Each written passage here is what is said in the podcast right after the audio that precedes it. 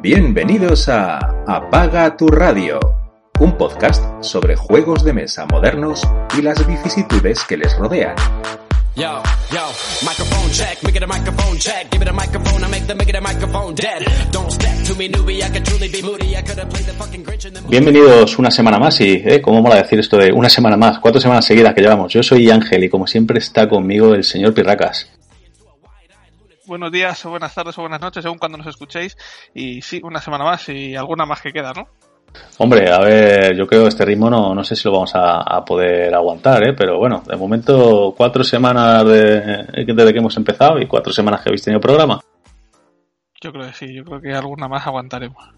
Eh, antes de nada, hacer una aclaración. Yo soy Ángel, en redes sociales es arroba apaga eh, es una cuenta que tengo abierta desde 2012, y, eh, hice un blog, etcétera. Y el señor que habla conmigo, eh, si no lo sabéis, se llama Israel, no sé si le molesta a lo mejor que lo diga, pero todo el mundo le conoce como Pirracas, hasta su hija le llama Pirracas, eh, y su cuenta de redes sociales es arroba pirracasipl.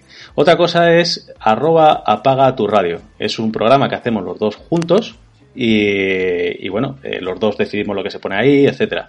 Eh, si tenemos opiniones en nuestras cuentas personales, son opiniones en nuestras cuentas personales. Y lo que se dice en las cuentas de la, del, programa, pues sí que está más o menos consensuado, salvo que alguna vez nos equivoquemos porque tenemos los dos la, cuenta metida. Con lo que quiero decir que luego lo que digamos en este programa, aunque ya lo hemos dicho muchas veces, también son nuestras opiniones personales. Lo que yo diga no tiene por qué compartirlo señor Pirracas y al contrario, muchas veces estamos de acuerdo porque tenemos gustos parecidos, pero somos dos personas individuales. Esto es para que la gente lo entienda y ya está, el que se queda por aludido, que se dé. Por otro lado, ¿qué prefieres, llevar un AK-47 o una UCI? Yo tengo dos manos. Dos manos, pues venga, yo llevo dos UCIs, tú una AK-47 y hoy lo que vamos a ponerlo es en modo ráfagas y hablar de muchos juegos con un algo más que compartir. Nada, que ahora que estabas diciendo lo del AK-47 y la UCI, estoy pensando en el Rambo que me tiene que llegar dentro de poco. Y te deshaces de comandos, pobre comandos, pobre comandos. Bueno, todavía no, me- todavía no me deshecho, pero... bueno, pues nada, sin más retraso, aparte del evidente, vamos con el programa. Juega o muere.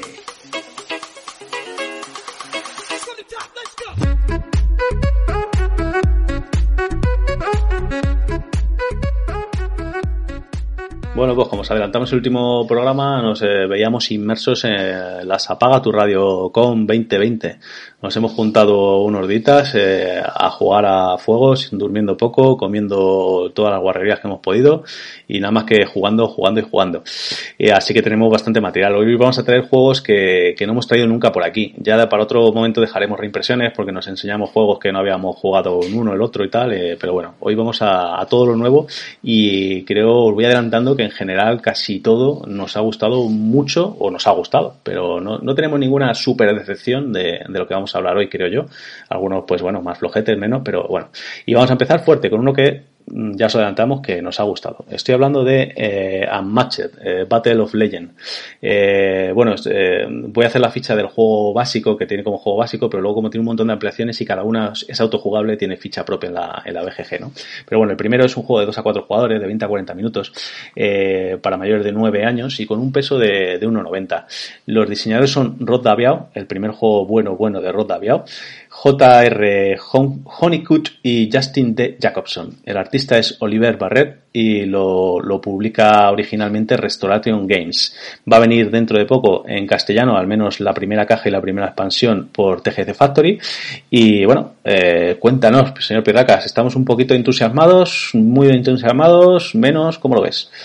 Sí, al final, el juego este ya han hablado por ahí largo y tendido en otros podcasts, ¿no? Hemos tardado en probarlo bastante porque tampoco en principio es un juego que suele entrar dentro del tipo de juegos al que suelo jugar porque bueno es de dos es para dos jugadores básicamente con de confrontación directa y no, no y no tiene modo solitario por lo que no suelo sacarlos demasiado y normalmente huyo de ellos pero la verdad es que bueno pues como Pritchard lo tenía pues lo pedimos para que lo trajera pues me, me, atraía mucho el tema de poder mezclar los personajes tan variopintos y que el sistema funcionara y más siendo de Restoration Game que normalmente me parece poco más que bazofia todo lo que sacan Y, pero no, eh, y bueno, Restoration Game y Rod Daviau, dos, dos que tal bailan. Sí, la, Pero- la, la receta no parecía que fuera a funcionar, ¿no? Con, con esos ingredientes. Pero bueno, mm, poca broma, el 8,1 que tiene la BGG de, nota media con 1300 rating, ya está el 816 en el ranking y la verdad es que el juego está muy bien. Por lo menos de momento todo funciona, probamos bastantes personajes mezclados de varios sets, de los mismos sets y, y vimos que todos estaban más o menos balanceados. También tiene cierto cierto truquillo, pues bueno, hay muchas cartas de los mazos que son que están repetidas, eh, todos los personajes las tienen y demás para balancearlo un poco, pero la verdad es que se nota mucha diferencia entre, entre personajes en cómo juegan. Eh, básicamente es eso, es una lucha uno contra uno. Bueno, hay personajes que tienen algunos minions o algún compañero, tienen un tablero más o menos grande según la caja. Eh, o sea, básicamente es más o menos como el Funkoverse que os contamos la otra vez, pero, pero es bueno, ¿no? Pero bien hecho, ¿no? Sí, tienes un tablero con distintas casillas que están conectadas o no y distintas zonas. Y bueno, pues te vas moviendo, cada personaje pues se puede mover, puede atacar, puede usar cartas. Es un juego que funciona con, con cartas, su motor principal son las cartas y bueno, cada carta pues tiene algunas acciones que te permiten ejecutarlas de forma inmediata o cuando atacas antes de empezar el combate, después o durante el combate. Y, y es un, pues eso, un ratón y el gato entre los dos, entre los dos jugadores intentando explotar la- los puntos fuertes de tu, de tu luchador y, los puntos débiles del contrario y a ver quién es más, quién es más pillo. Lo que he comentado, hay luchadores pues que tienen, que tienen minions, otros que no, por ejemplo los velociraptores del set de, de Jurassic Park son, son tres, en vez de ser solo un personaje, son, manejas a tres velociraptores a la vez, o por ejemplo Robin Hood tiene tiene creo cuatro o cinco ladronzuelos que, que van con él, algunos se mueven más, otros se mueven menos, cada personaje se juega de una forma totalmente diferente. Y lo bueno pues es eso, es conocer un poco el personaje al que te vas a enfrentar, conocer también muy bien tu personaje, las cartas que tiene y intentar sacar partido a, a eso, ¿no? En tu turno puedes hacer varias acciones, mo- moverte, atacar, hay cartas que te permiten defender, bueno, hasta que le quitas toda la vida al rival y la verdad es que lo- los combos que puedes hacerte con las cartas pues está muy está muy bien, ¿no? Cuando te conoces a tu personaje pues vas viéndole cómo, cómo sacarle partido y nada, pues eso, hay bastantes bastantes sets, en el juego básico viene Sinbad, eh, eh, Medusa, Rey Arturo Rey y Alicia. y Alicia de País de las Maravillas y luego pues hay otro pack de Jurassic Park que son los velociraptores contra eh, contra unos ingenieros y mm, está también Sí, el cazador, el jefe de seguridad de, Sí, el jefe de seguridad, de la primera película original. Ajá. Mm. Eh, está un, Bigfoot contra Robin Hood, que se está anunciado en castellano también. Y uno de Bruce Lee que es independiente que sale que ese, que ese es el único que no es autojugable que solo trae la miniatura de Bruce Lee y las cartas Sí, es la- el único que podéis encontrar en la ficha de BGG como, como expansión. Lo demás tiene su propia ficha. La verdad es que luego las miniaturas también están bastante bien porque tienen un tienen un lavado de tinta, las peanas son las bases son, son distintas cada, cada una, tienen textura además. Por ejemplo, las tres de los velociraptores son distintas, los tres, los tres las tres miniaturas, los tres modelos de los velociraptores también son distintos y tienen eso, un lavado de tinta que, que queda bastante, bastante resultón. Y oye, pues también es un plus por el precio que tiene además el juego, creo que creo que el acabado es muy bueno. El, muchos de los de los tableros son a doble cara con dos tableros, pero no siempre es así. Por ejemplo, el de Jurassic Park solo es a una cara, pero bueno, toda, todos los todos los, las cajas, como ha dicho Ángel, son autojugables excepto la de Bruce Lee. Traen su, su propio tablero y sus personajes más o menos y las cartas y poco más. Es que no se necesita más. Luego un dial para la vida y no se necesita mucho más. Y unos tokens que según el, el personaje que lleves pues usará unos tokens usará otros no usará. Y la verdad es que como juego de enfrenta de confrontación así de estratégico me ha gustado mucho. Además el motor de cartas me eh, ya sabéis que me, me gusta mucho esa mecánica así que el juego me, me ha parecido un acierto.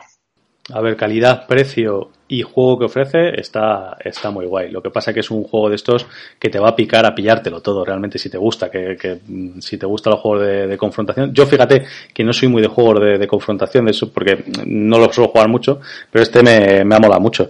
Eh, aparte, tiene una, un punto temático ahí muy chulo. Por ejemplo, eh, yo jugué una de, con, con, la caja de, de Jurassic Park y eh, me ganó con la última vida en el último momento con una carta que era la de qué lista eres, ¿no? Que es como cuando, cuando se come al, al, al tipo este, al cazador este, bueno, al, jefe de seguridad del este, que, le engañan y tal, y es como, y le dice, ¿qué lista eres? Pum, y se le come el, el, el, el, raptor, pues me ganó con esa, o sea, fue, fue como muy, muy épico. Luego, a ver, habrá cosas que no te, eh, que son muy, muy abstractas, ¿no? Pero, pero que tiene ahí, tiene su puntito.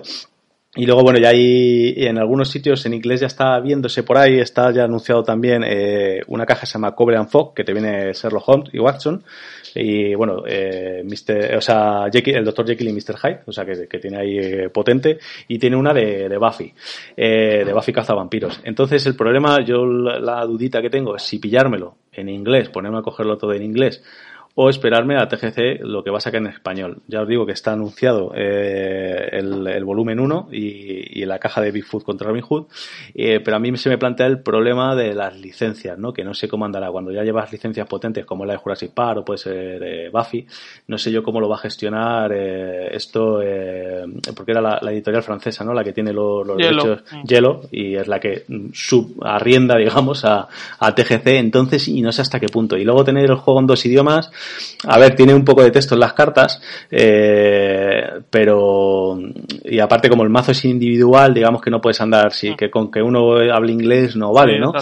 Pero tampoco son unos textos muy muy bestias, ¿sabes? De hecho, lo, eh, yo jugué con, con, nuestro amiguete Raúl y los dos no, o sea, ninguno de los dos hablamos bien inglés, nos, nos defendemos un, un poquito eso y pudimos jugarlo sin, sin ningún problema, ¿sabes? Eh, bueno, a mí se me acabó, por ejemplo, una, una acción de una carta que había bastante potente y no la entendí y dije, va, paso de ella. Y luego cuando, mirándolo otra vez, cuando me volví a salir la carta, que había tres copias de esa carta, dije, hostias, si esto es buenísimo. Y fue cuando la avancé, digo, joder, perdido una carta aquí, pero bueno, que es, está un poquito... Entonces tengo ahí la duda de, de, de qué hacer quizá un pelín más de texto que a veces digo nivel Magic, quizá un sí, pelín, un pelín más, más, porque no tienen, no tienen palabras claves, todas las cartas tienen pues texto porque te define el, el, la acción de la carta, no tienen palabras claves, pero lo que os comentaba, yo también soy muy maniático para tener los juegos mezclados en varios idiomas, pero en este como cada personaje, cada jugador tiene el mazo de su personaje, no hay cartas comunes ni cartas que haya que mezclar de varios sets, entonces si tuvieras un set en castellano y otro set en inglés, podría jugar cada jugador con un personaje en un idioma y entonces las cartas en inglés las tendría solo un personaje y las cartas en castellano las tendría solo otro. Entonces, bueno, si tienes que jugar con otra persona que sepa solo castellano,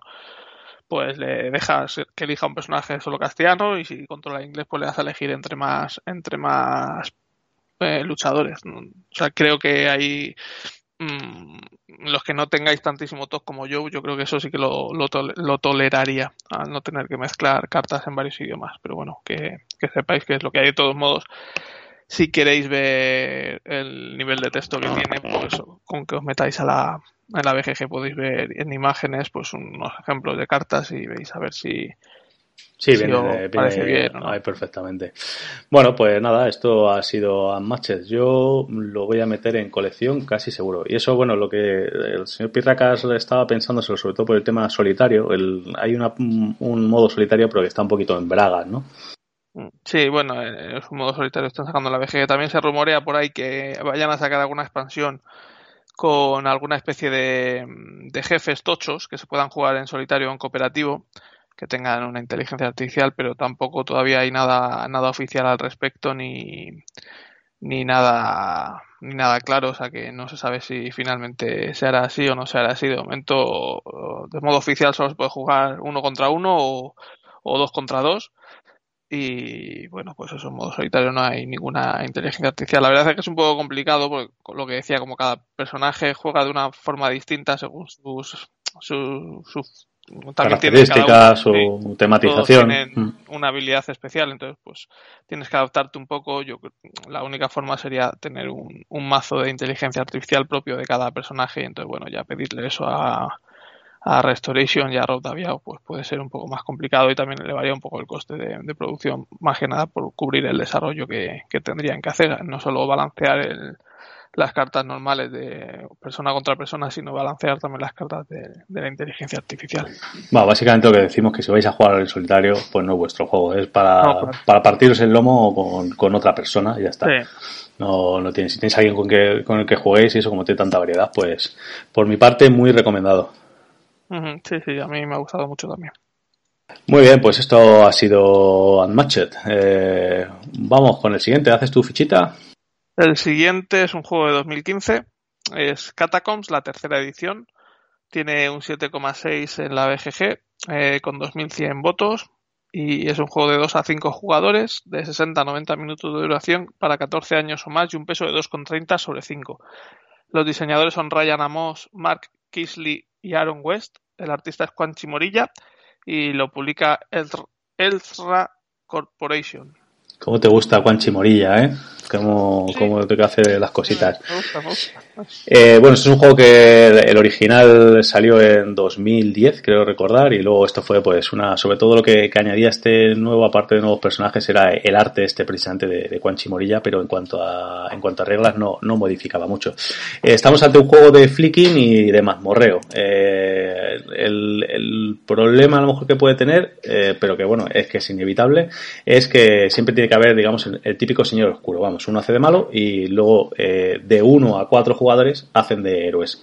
Si, si juegan uno contra otro, pues uno hace malo y el otro lleva cuatro héroes y, eh, y así eh, contra más gente haya en el otro bando, pues cada uno llevará, llevará un héroe que los hay desde lo más clásicos y típicos, como son el mago, el arquero, el bárbaro, etcétera, a luego cosas muy locas como un pollo, un conejo eh, guerrero o, o cosas así que tienen pequeñas diferencias. Es un juego muy clásico de flicking, vamos, te golpeo, entonces te hago una, una herida, mi bicho contra el tuyo, pero está muy tematizado. Nos presenta una, unas mazmorras, ¿no? Eh, que tienen unos objetos, eh, una, bueno, unas columnas. eh, de, hecho, jugamos a la, a la versión última de Kickstarter con los tapetes de neopreno, que está bastante chula. Yo tengo la, yo tengo la, original de tercera edición con, en cartón, pero bueno, mm, creo que se nota un poquito el, tacto de, de cu- cuando haces el, el flick, pues claro, no es lo mismo que vaya por un neopreno de calidad que, que por un cartón, ¿no? Que creo que el cartón va un poquito más rápido, pero bueno, es cuestión de, adaptarte al toque, le das un poquito más flojo y ya está. Y bueno, básicamente vas eh, yendo por mazmorras, el, Dungeon Master eh, tiene una, unas cuantas cartas eh, donde le, permite llevar unos tipos de, malos, ¿no? De, pues están de, los típicos goblins, los ghouls, bolas de fuego, fantasmas, etcétera, que cada uno tiene su- sus propias habilidades. A ver, que habilidades estamos hablando de que a lo mejor uno tira flechitas, eh, a otro no le puedes hacer daño precisamente con las flechas, con fuego, con hielo, etcétera, eh, que son más eh, características que, eh, que vienen en la carta que lo que es la, la propia ficha. No dejan de ser uno- unos tokens de madera que llevan la pegatina de- del personaje y al final tienes que hacer flicking con ellos.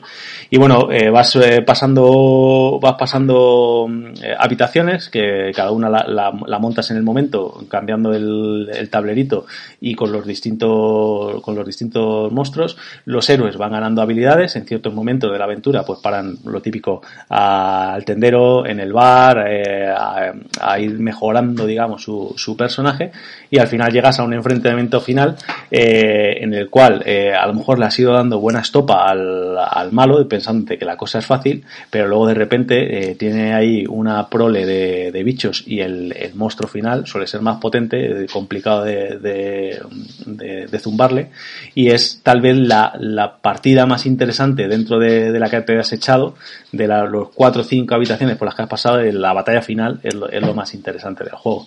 Y bueno, en definitiva es un pasito más en, los juegos de flicking, eh, pero eh, tiene, o sea, a mí me gusta mucho, pero tiene lo, bueno, yo ya le había jugado a mi versión, pero ahora le, le hemos dado, de hecho lo jugué a dos personas, me pareció un poco más aburrido, en tanto en cuanto eh, uno hace de malo, otro de bueno y ya está. Y en esto eh, cuentas con el cachondeíto, ¿no? De, de estar más, estar con la broma, de venga, ahora vas tú, de planificar, etcétera, que no jugando uno contra otro y tiene, eso, mete más presión al, al, al Dungeon Master, etcétera. Entonces yo lo recomendaría para jugar eh, que no fuera uno contra otro, sino que, que mínimo fueran tres personas o, o cuatro para que, para que, que haya más, más, héroes moviéndose y así haya un poco más de, de cachondeo, porque es lo que básicamente eh, gana el juego, es la diversión de, de la experiencia de estar, de estar jugando varios, creo yo. Eh, y bueno, así en definitiva no, no tendría mucho más que aportar. Señor también te ha gustado, no. Sí, me ha gustado porque tiene mucha profundidad. Al final es un juego de flicking y cuando ves el manual que tiene, tiene muchísimas muchísimas cosas. Ahora, ahora que dice de, de, manual, perdona que te corte, es imprescindible que sobre todo el Dungeon Master se lo, o alguien se sepa el, el, manual al dedillo, porque tiene mucho, como cualquier Dungeon Crawler de estos duretes, tiene un montón de excepciones a cosas que se pueden hacer con unos, con otro y tal, y uh, luego si te tiene, con lo, la cantidad de manual que hay, buscar una duda es, es farragoso. Montones de iconos, sobre todo eso, si mezclas varias, varias expansiones o tienes mezclado los monstruos de varias expansiones, el equipo de varias expansiones, los hechizos, pues eso, te sale, ahora te sale un hechizo, ahora te sale un familiar, ahora te sale un Weaver, nada, me sale una montura, ahora me sale un arma de no sé qué, pues tienes que saberte cómo funciona cada, cada cosa de esas los iconos que traen las cartas, pues lo mismo. Hay algunos que los ves y siempre son los mismos, pero luego algunos hay que son específicos de esa carta o lo que sea y tienes que andar mirando en el manual a ver en qué manual era, en qué manual no era. Luego, pues eso, hay tantísimos eh, enemigos que el, que el que hace el Señor Oscuro o se los trae preparados de antemano en bolsitas o lo que sea, o, o, la preparación de cada mazmorra puede ser un poco, un poco tediosa para luego lo que es la partida en sí, que es un juego de flicking y, y en, en 15-20 minutos nuevamente te lo... Te lo sí, sobre todo la, la, las primeras habitaciones tardas menos en jugarlo que en montar la habitación, eso por lo Entonces, a ver, yo creo que sí que como juego de flicking es de los más profundos que hay, pero yo pensé que me iba a gustar más, pero es requiere una preparación y un y una, y un habérselo leído y un haber entendido todo que, que, quizá para eso pues me juegue me juegue otra cosa. Si en un juego de flicking quizá yo busco mucho más la inmediatez y la y la rapidez que, que la profundidad, ¿no? Pero pero sí, como juego no, no está nada mal. O sea que es un término medio entre el que hablamos el otro día, el set and match, y esto, ¿no? ¿Algo hay medio? Sí, yo es lo que comentaba, que, que el, el uh, ¿cómo se llama? El que estaba ambientado en el oeste y el Flicken Up, ¿no? El Flicken Up, Flicken Up, sí. Y el Flicken Up de, de zombies, creo que caerían en el término medio y probados, probados unos muy simples y probado este más complejo, quizá al final me, me decantaría por algo tipo Flicken Up o, o, el, o el Flicken Up de zombies, que es colocarlos. Además, si tienes más espacio en la mesa, haces el escenario más grande. Si tienes menos, haces el escenario más pequeño. En este tienes que estar poniendo el tapete que corresponde en cada momento. Tienes que tener ese, ese espacio determinado. En el otro, pues tú te adaptabas al espacio en la mesa. Puedes cambiar los, los edificios, poner los, el, la escenografía en medio y ponerte a jugar de forma rápida, no tiene tantas, tantas reglas y tanto, tanta preparación como, como puede tener este.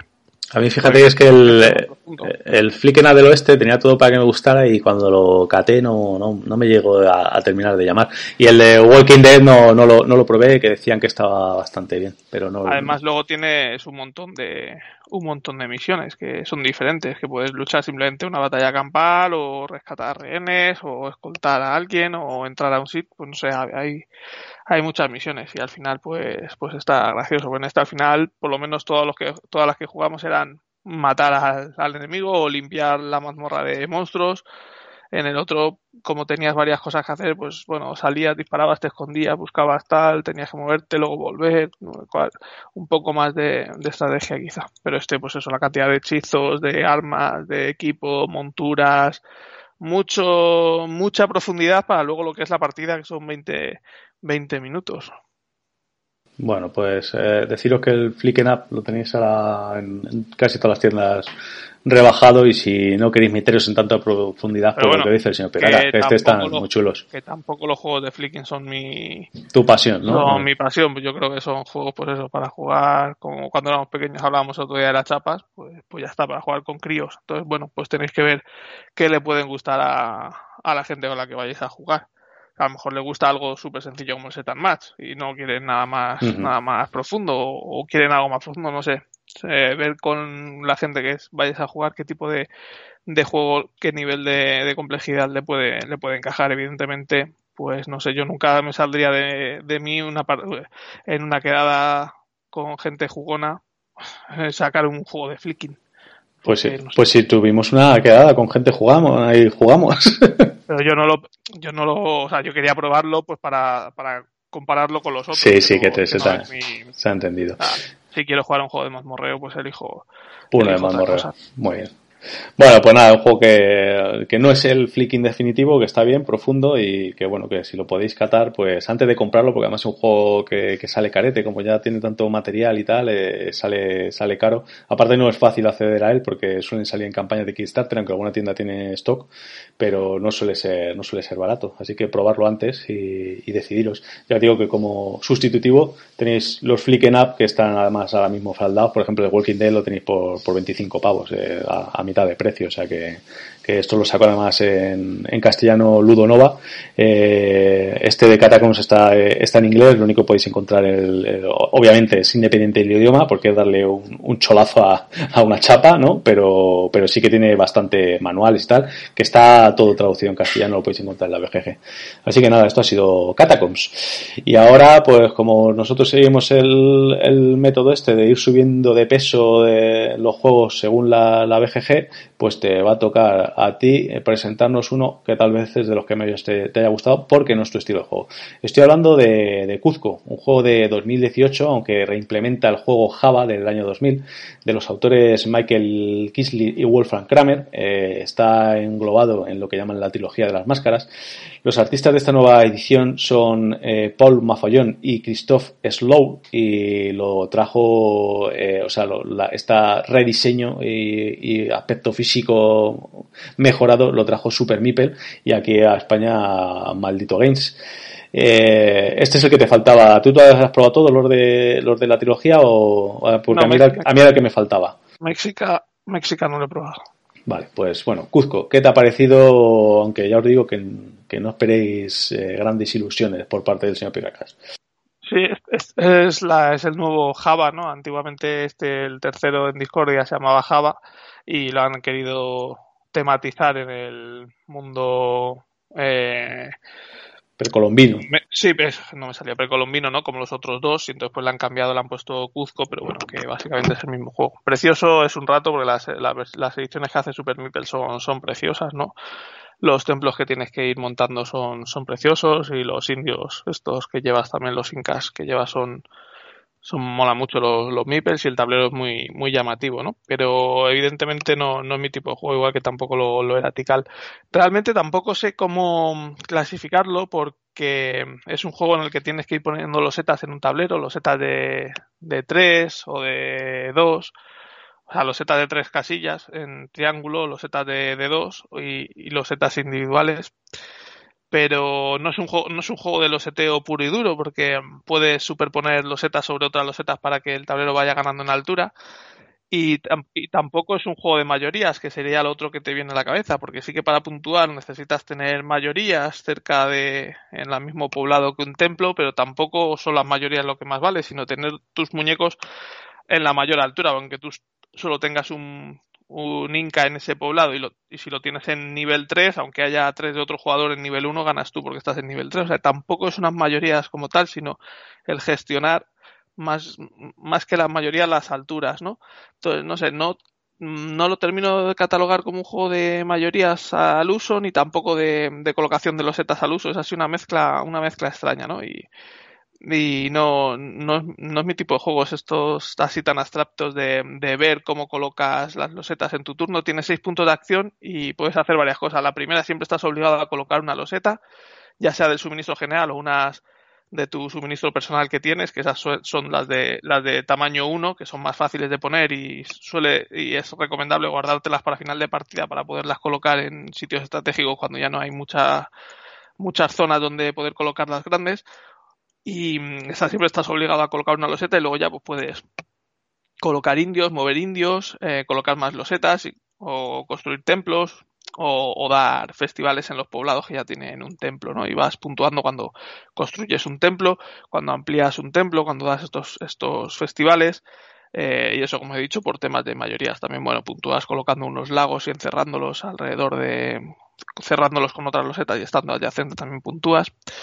Y, y se basa en eso, ¿no? En ir viendo cómo está el tablero cuando te llega el turno y ver qué losetas te interesa colocar, porque al poder eh, superponer unas losetas con otras, pues puedes romper poblados que ya hay hechos, dividirlos para poder empezar otros, no puedes construir dos templos en el mismo poblado, ni unir dos, dos ciudades que ya tengan un templo, entonces es, es fundamental tener una visión de dónde colocar las losetas de forma óptima para romper poblados o crear unos nuevos o optimizar el tamaño de un poblado donde vas a poder poner un templo que te va a dar más puntos, no sé, cosas, unas cosas que yo tengo una, una cabeza de mierda y, y, no soy capaz de ver y, y, no, y no me gustan estos juegos.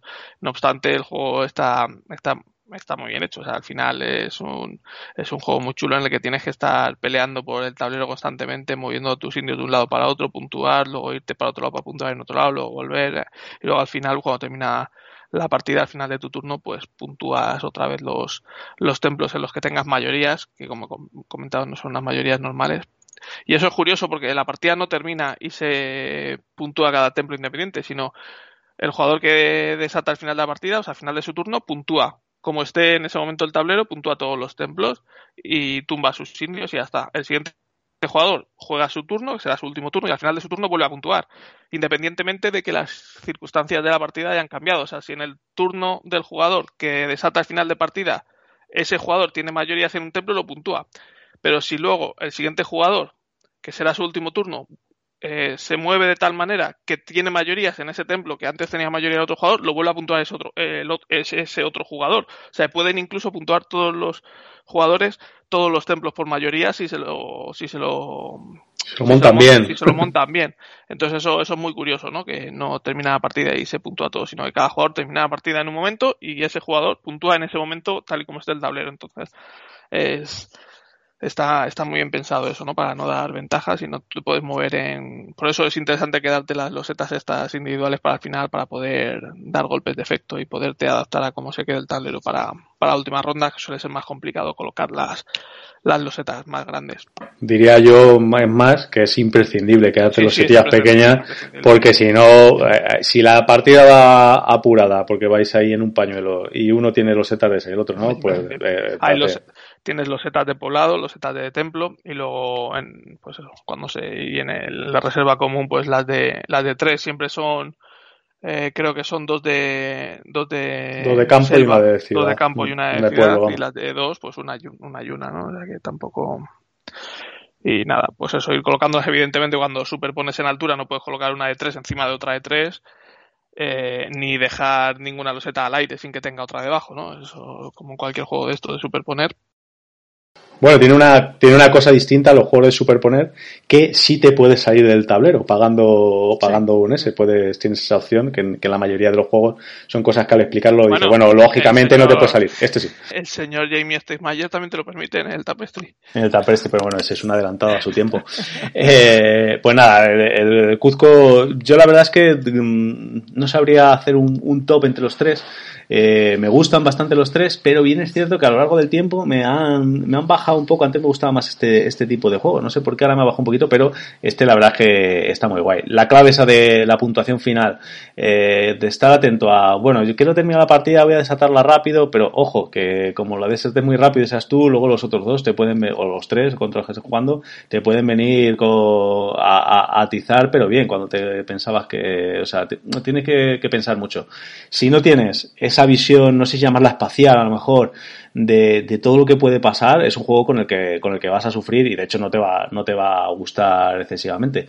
Pero si le encuentras el puntito, a ver, funcionar, funciona como un reloj y lo dicho, la producción de esta última edición de, de Super Meeple pues, pues mola mucho, ¿no? Eh, los templitos con su pesito y tal, eh, está, está muy chula.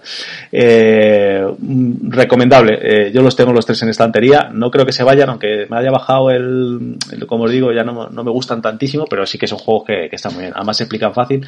Eh, este tal vez sea el que mm, menos peque de, de AP, aunque lo tenga también, porque es el que menos puntuación tiene, eh, que tiene 6 puntos de acción. Pero también tienes más acciones gratuitas, como son la de, la de mover por el mismo mover por el mismo terreno o, la de crear al final un, festival para, para puntuar, ¿no? Eh, pero bueno, si, si le da a la gente por el AP es una locura, porque como tienes que hacer todas tus acciones hasta pasar el siguiente turno, pues es lo que tiene. Pero bueno, si juegas con gente así un poquito avispada, pues, pues eh, se juega y, y, un juego muy, muy agradable en general. Sí, es un juego que está muy bien hecho, no, no, no, hay, no hay duda si es tu tipo de juego, pues eso, es un juego bien hecho. Muy bien, pues nada, esto, esto ha sido Cuzco. Y, eh, y si pasábamos a, a, uno que no es que a ti te haya entusiasmado por las nubes, pues ahora me va a tocar a mí que me haga la ficha de otro que, aunque me ha gustado, tampoco lo pondría por las nubes. Mm, es un juego de, que ha salido en 2020, es Tan, Tan Garden. Eh, tiene un 7,8 con 1500 votaciones en la BGG eh, es un juego para 1 a 4 jugadores de 40 a 60 minutos para una edad de 14 años o más, que bueno, igualmente lo de los años yo lo veo un poco excesivo. Un peso de 2,56 sobre 5. Los diseñadores son France Francesco Testini y Pierluca Sisi. El artista es Matthew Misak y lo edita originalmente Thundercliff Games y aquí en España pues lo ha traído TGC, TGC ¿no? TGC Factory. Sí, TGC. Hoy estamos muy, muy temáticos con, con TGC, mucho, mucho juego de, de TGC.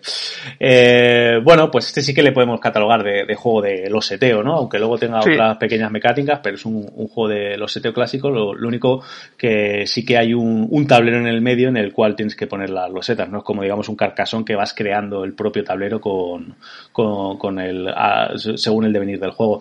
Este, lo que somos, somos una especie de jardineros japoneses, ¿no? Y estamos haciendo un jardín súper bonito. Entonces, eh, hay cuatro grupos de losetas en, lo, en las esquinas de, del, del, tablero y en tus acciones lo que puedes hacer es coger y poner loseta o, o luego robar unas, unas cartitas que, que, harán cosas, ¿no? Eh, ¿Qué es lo interesante de, del juego? Pues ir haciendo el jardín lo más bonito posible. Hay un montón de, de, de cositas, eh, joder, no me sale exactamente la, la palabra, decoraciones, decoraciones eh, y a plantas, árboles, animalitos que poner, eh, que luego tienen todos sus su distintas maneras de, de puntuar. Eh, tienes a, además en los lados del, a los lados del tablero podrás crear unas, unas vistas, ¿no? Eh, podrás poner vistas y luego hay unos personajes en el juego que en la edición super chula de Kickstarter son de, no sé si la edición tam normal también, como jugamos sí. esta, son de sí. plástico, ¿no? Bueno, una, unas que dependerá mucho hacia dónde mire la, la mini, también te, te, reportará muchos puntos de victoria. Por ejemplo, un, eh, uno de los personajes le gusta mucho ver dragones, ¿no? Pues si, si lo orientas hacia la, te has montado los paisajes para que en, en ese paisaje haya dragones, pues te dará, si te dará ver puntos. dragones, pues lo mejor es que lo orientes a donde están las setas. Ah, donde están las setas, eso es. Y luego, bueno, pues tiene parterres, puentes, eh, todos tienen una manera diferente de, de, de de puntuar y también le, le denominan set collection eh, porque eh, básicamente si, si, eres el que más parterres tienes tendrá más puntos.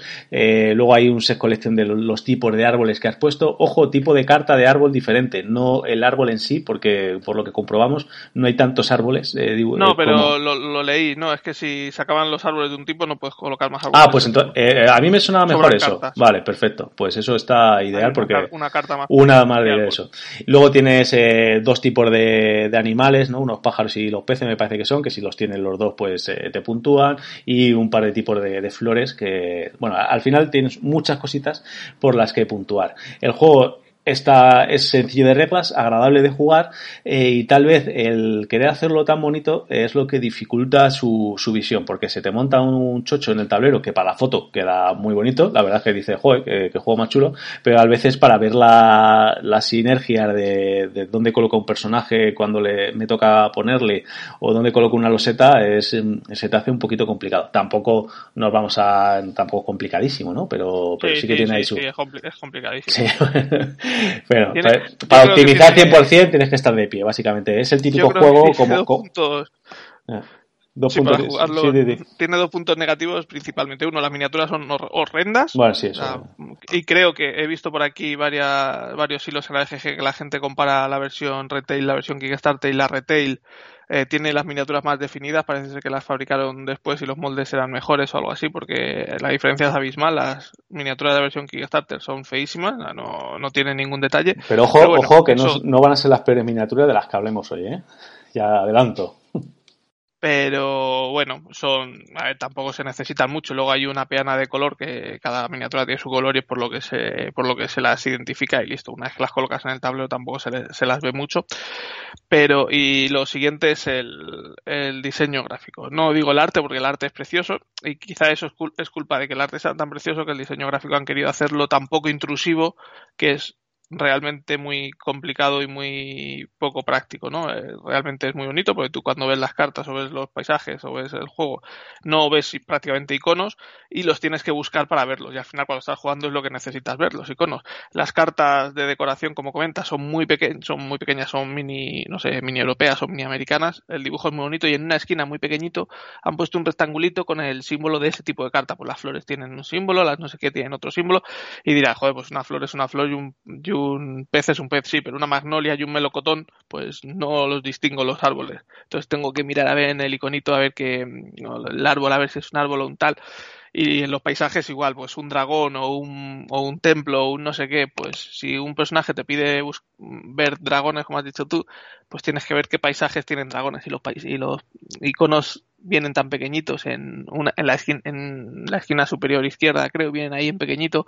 Sí que es cierto que tienen un color, pero al final, como tú dices, como van en vertical y te tienes que poner de pie porque las sombras te tapan, entonces pues no distingues el verde del azul, no sé, es, es, es complicado de ver y eso es de lo que se queja todo el mundo, ¿no? Del, del diseño gráfico que es muy poco, muy poco útil para, a la hora de jugar.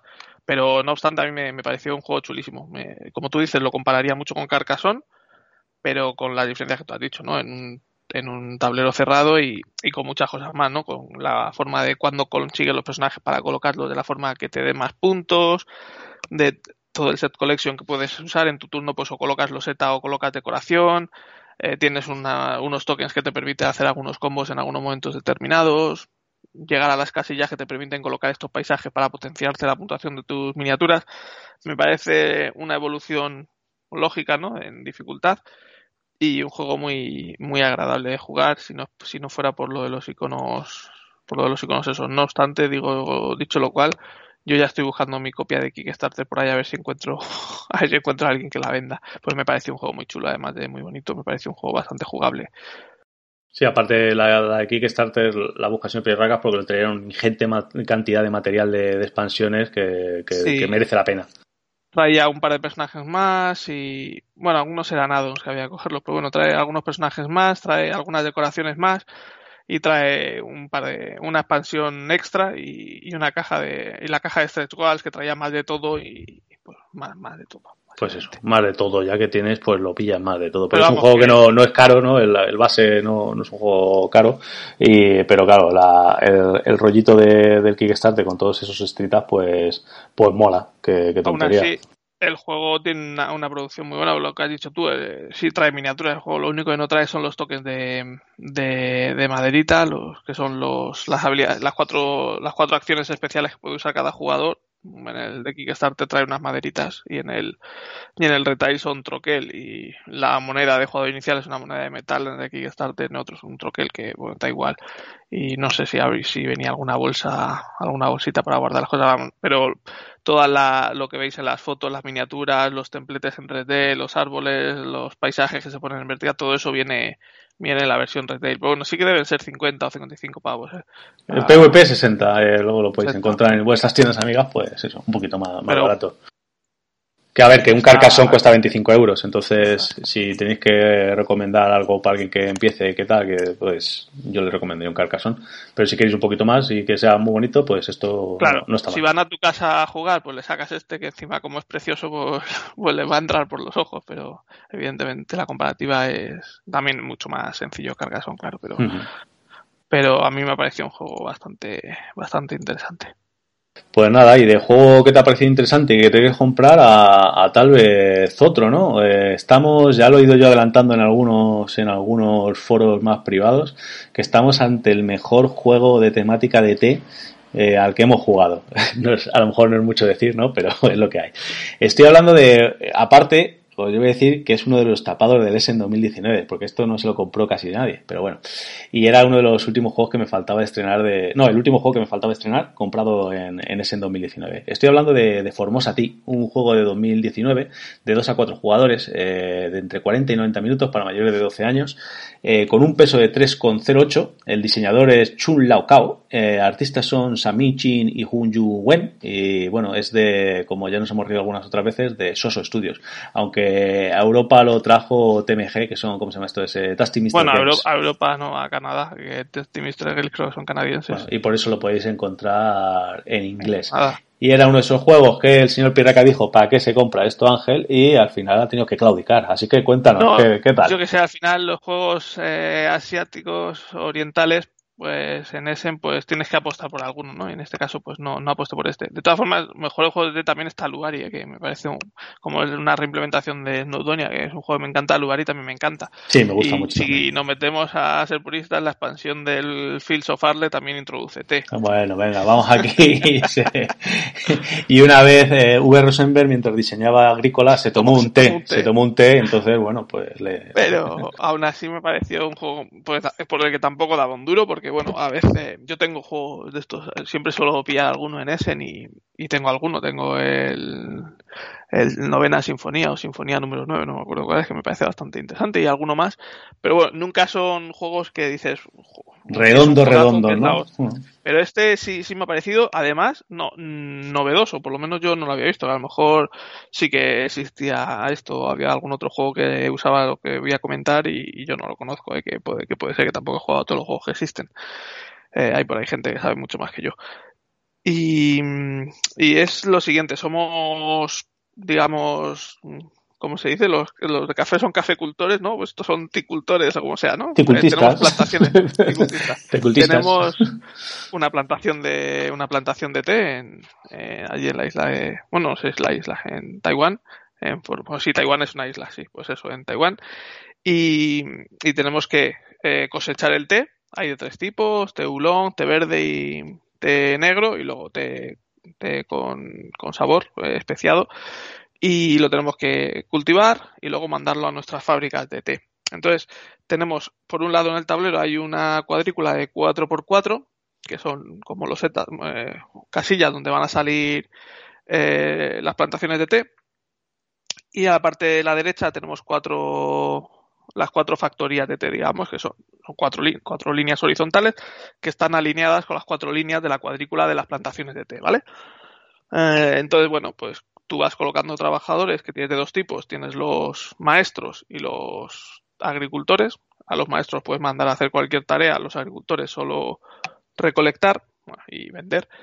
Entonces, cuando colocas un trabajador eh, a recolectarte, pues te lo llevas a tu, a tu tablero personal según el nivel de humedad que tenga, porque va cambiando el tiempo atmosférico en esas casillas. Entonces, según el nivel de humedad, te lo colocas en humedad 2, 1, 0. Bueno, pues puedes coger, hay unas reglas para coger de distintos colores o del mismo color. Bueno, te lo colocas. Y cuando quieras fabricarte, mandas a un maestro a una de estas cuatro factorías que hay. Cada, cada factoría, como he comentado, son líneas horizontales. Mandas ahí a uno de los maestros, son varias casillas cada factoría, y tienes que meter todo el té que tengas de ese tipo. Si lo mandas a la factoría de Teulon, pues coges todo tu Teulon y lo metes en, en, una, en una parte de tu tablero que es la parte de fabricación. Pues según, otra vez, según la humedad, lo metes en unas casillas u otras. Y, tú, y lo gracioso o lo novedoso que, que me parece aquí es que ese, ese maestro que has mandado a, al track de, de, factoría en el tablero no se va a mover por sí mismo, sino que se moverá cuando metas trabajadores en la fila correspondiente de la parte de la plantación. Temáticamente lo que indica es que esos trabajadores que has mandado a recolectar el té, una vez que terminan de recolectarlo, se van a trabajar a esa factoría. Entonces, si tienes un maestro en la factoría y alguien pone el primer muñeco en esa, su primer trabajador en esa, en la plantación, en la misma fila, pues como hay un muñeco en esa fila, pues avanzará una casilla tu maestro y hará la acción especial de esa casilla, que suele ser pues de secar el té o fijar, la, o fijar el sabor de ese té, etcétera, para luego dar té de mejor, de mejor calidad. Cuando, mande un, cuando se mande un segundo muñeco a esa, a esa fila y ya haya dos, pues tu, tu maestro en vez de avanzar una casilla ya avanza dos. y así hasta que llega al final. Luego al final de toda la ronda, cuando se limpian todos los muñecos, pues igual eh, los maestros avanzan también, como que hacen horas extra los trabajadores y avanza también tantas casillas como trabajadores haya en esa fila. Y cuando está en la casilla final, tú puedes retirar tu maestro para fabricar ese té, que puede ser en la misma ronda si te lo has planteado bien o si muchos trabajadores han ido ahí, o puede ser en rondas siguientes. Eso no pasa nada. Lo que pasa recuperarlo, además de fabricar té, tu maestro ya lo vuelves a tener disponible para volver a hacer otra acción en esa ronda, lo cual también mola para hacer, para hacer combos. Te fabricas el té, pues bueno, según, según la humedad que tenga ese té y cuántas hojas de té hayas dejado con el sabor fijado, pues será de mejor, de calidad óptima, de calidad normal o de calidad mala que te reportará mayor o menor número de beneficios cuando lo vendas al mercado internacional, que hay unas cartas de, de, digamos, de pues, lo que te piden distintos barcos, pues como en todos los juegos, pues dos teulons y un té verde, pues bueno, lo mandas. Puedes mandar de distintas calidades, pero siempre vas a ganar la puntuación del té de peor calidad que hayas enviado. Si mandas dos excelentes y uno malo, pues te va a dar la puntuación del malo. Si mandas tres excelentes, pues la puntuación del excelente y luego puedes vender en el mercado doméstico, que ahí sí que no importa la calidad y avanzas en un track que te va dando pues bonificaciones de distintos, de distintos tipos. Luego hay otros tracks en cada uno de los tipos de T, de tecnología que lo llaman, que según vas avanzando también vas a poder puntuar más o menos puntos por las cartas de, de pedido de ese tipo de T y que te va a mejorar la tecnología, te van a dar unas fichas para que cuando fabriques T lo fabriques de forma más óptima. Y por último, el té con especias este que he comentado, que para fabricar ese té con especias, pues tienes que haber fabricado, por ejemplo, té oolong primero, tenerlo en tu almacén fabricado, en vez de venderlo, pues lo metes en el, en el, en la factoría de té especiado, digamos. Entonces, pues bueno, eh, mediante las acciones especiales de tu maestro, pues puedes meterle distintos tipos de saborizantes, que básicamente son de los mismos colores. Saborizante de té oolong, de té verde o de té negro. Si el saborizante que le has metido corresponde con, puedes meterle varios saborizantes. Según las acciones que tengas, pues le puedes meter más o menos. Tres es lo normal, puedes meterle incluso cuatro, cinco, seis si te lo montas bien. Y entonces cuando terminas de fabricar el té con especias, pues te va a dar cada cubito que hayas fabricado, te va a dar tantos puntos como saborizantes le hayas metido. Cada ficha de saborizante te va a dar uno o dos puntos según si coincide o no con el color de ese té y, te da puntos directamente en vez de venderlo, pues lo, lo, fabricas. Y luego aparte pues tienes unos ayudantes, que unas cartas especiales de ayudante que te ayudan a, a distintas acciones o empiezas la partida con distintos beneficios. Me parece un juego así explicado bastante al uso, pero la mecánica de ir avanzando el, maestro por las factorías según el número de trabajadores se coloquen en la plantación me parece muy interesante y también tiene un punto de interacción porque claro, todos los trabajadores que van a esa línea avanzan todos los maestros, sea tuyo o sea de otro de otro de otro jugador, si tú tienes un maestro en una factoría y otro jugador pone trabajadores en esa fila va a avanzar tu maestro o todos los maestros todos los jugadores que haya ahí. O sea que también ese es un, un nivel de interacción interesante. El no poderlo mover directamente, sino tenerlo que mover colocando trabajadores me parece muy curioso. También tienes un límite de, de T en, el, en tu almacén, no puedes coger te a mogollón, entonces te plantea la te plantea la cosa de organizarte bien, optimizar bien, porque si mandas un muñeco a recolectarte solo para avanzar el maestro, pero no puedes recolectarlo porque tienes el almacén lleno, pues has perdido ahí un poco. Sí, no optimizas, no, optimizas el redondear y optimizar es, básico en el juego y, es una de las cosas ahí que te da ahí de que pensar. Parece un jueguito más sencillo, pero tiene ahí su rollo, ¿eh? Además pasa, pasa, pasa volando. Luego hay unas cartas de evento que también salen aleatorias, son eventos reales que pasaron en la vida, en la historia. Y te van cambiando la forma de puntuar o distintas cosas que van pasando al final de cada ronda o al final de la partida y le da un poco un toque diferente a cada ronda. Bajo en unas partidas se puntúa más el teulón, en otras el té verde, en otras el té negro, en otras no se puntúa nada, yo qué sé. Pasan cosas y me ha parecido un, un juego muy muy entretenido, tanto que es eso, que lo estoy buscando como loco, pero la cosa está muy complicada. O me lo traigo de Taiwán o de Estados Unidos, susto o muerte, así que me parece a mí que voy a esperar. Bueno, ya iremos, iremos buscándole. Si alguno queréis deshacer de él, que todavía lo tengáis en estantería, pues avisáis al señor Petaca. Y nada, pues eso, el juego, pues mira, nos ha, nos ha sorprendido ambos a, para bien, ¿no? De decir, bueno, pues era un juego que se pueda jugar normalito, que bueno, que tampoco a decir, joder, pues está, me apetece jugarle más, me apetece eh, probar la, tienes las habilidades de tu, del personaje que te toque, pues eh, intentar aprovecharla lo máximo posible. Los eventos que pasan al final de cada ronda, pues también son importantes estar atentos a ellos, eh, etcétera, y, y sobre todo eso, el optimizar, el, el, avanzar a tu maestro con el, con el hacer el mejor té, con recolectar el té, etcétera. Está, está estupendo. Aparte, estéticamente el juego mola mucho. La portada es muy, muy bonita, ese estilo, eh, los dibujos de, del estudio Gimli, ¿no? Luego, no, no se, no, no lo mantiene a lo mejor en el juego porque los personajes y los eventos y tal tienen otro estilo, también bonito, pero tal. Muy colorido el juego y, y así en general, pues a mí me, yo le tengo ganas de, de seguir, de seguir jugando este. ¿eh? Sí, sí, creo que está, está muy, muy bien hecho pues nada, para nuestro nuevo propósito, eso de, de rejugar juegos en la misma sesión, rejugar un juego y, y estrenar uno para quitarnos antibiblioteca, este, este le tendremos que meter en lo de rejugarlos, ¿vale? Para darle, a lo mejor entre 5 o 6 partidas decimos, ah, pues tampoco molaba tanto, pero en principio está, está chulo y no tiene pinta de que se vaya a, a cansar rápido el juego. Sí, además me, me, quiero probarlo a más jugadores porque tiene que ser mucha, mucho más gracioso. Sí, a, a, a cuatro tiene que estar guay porque se tienen que mover mucho más rápido claro, las cosas, claro. Se juegan menos rondas, pero se tienen que mover muy rápido lo, los maestros porque al poner gente a recolectar se van moviendo y claro, todos los jugadores ponen y no sé, creo que el, el juego sí que tiene que cambiar. Tiene que, aparte también el, mercado, o sea, lo, que exportas, pues también se moverá más rápido, porque, que, por ejemplo, tú tenías un personaje eh, que podías vender a cualquiera fila de, de, lo, de, los barcos, pero yo solo podía vender a la, a la primera fila. Entonces, claro, si, ah, si se atasca la cosa ahí un poco y no consigues el té que necesitas, es, se te puede, y a más jugadores, pues eso se moverá más rápido, obviamente, porque quieras o no quieras, al final lo que da puntos y, y irá más gente a eso. Bueno, pues nada, esto, esto ha sido Formosa a ti. Yo sí le dejo como mi juguete favorito favorito, seguido muy de cerca por Aluari, como, como dices tú. Y nada, pues venga, eh, esto lo teníamos que haber traído antes, pues cuando era novedad, ya parece que es el juego de la semana pasada, aunque curiosamente tampoco se ha hablado mucho, mucho de este juego, no sé si malditos que no me han dado copiar de, de de, por la patilla, pero no, no se ha visto mucho y nada, dame la, la ficha de el más novedoso de los que hablamos.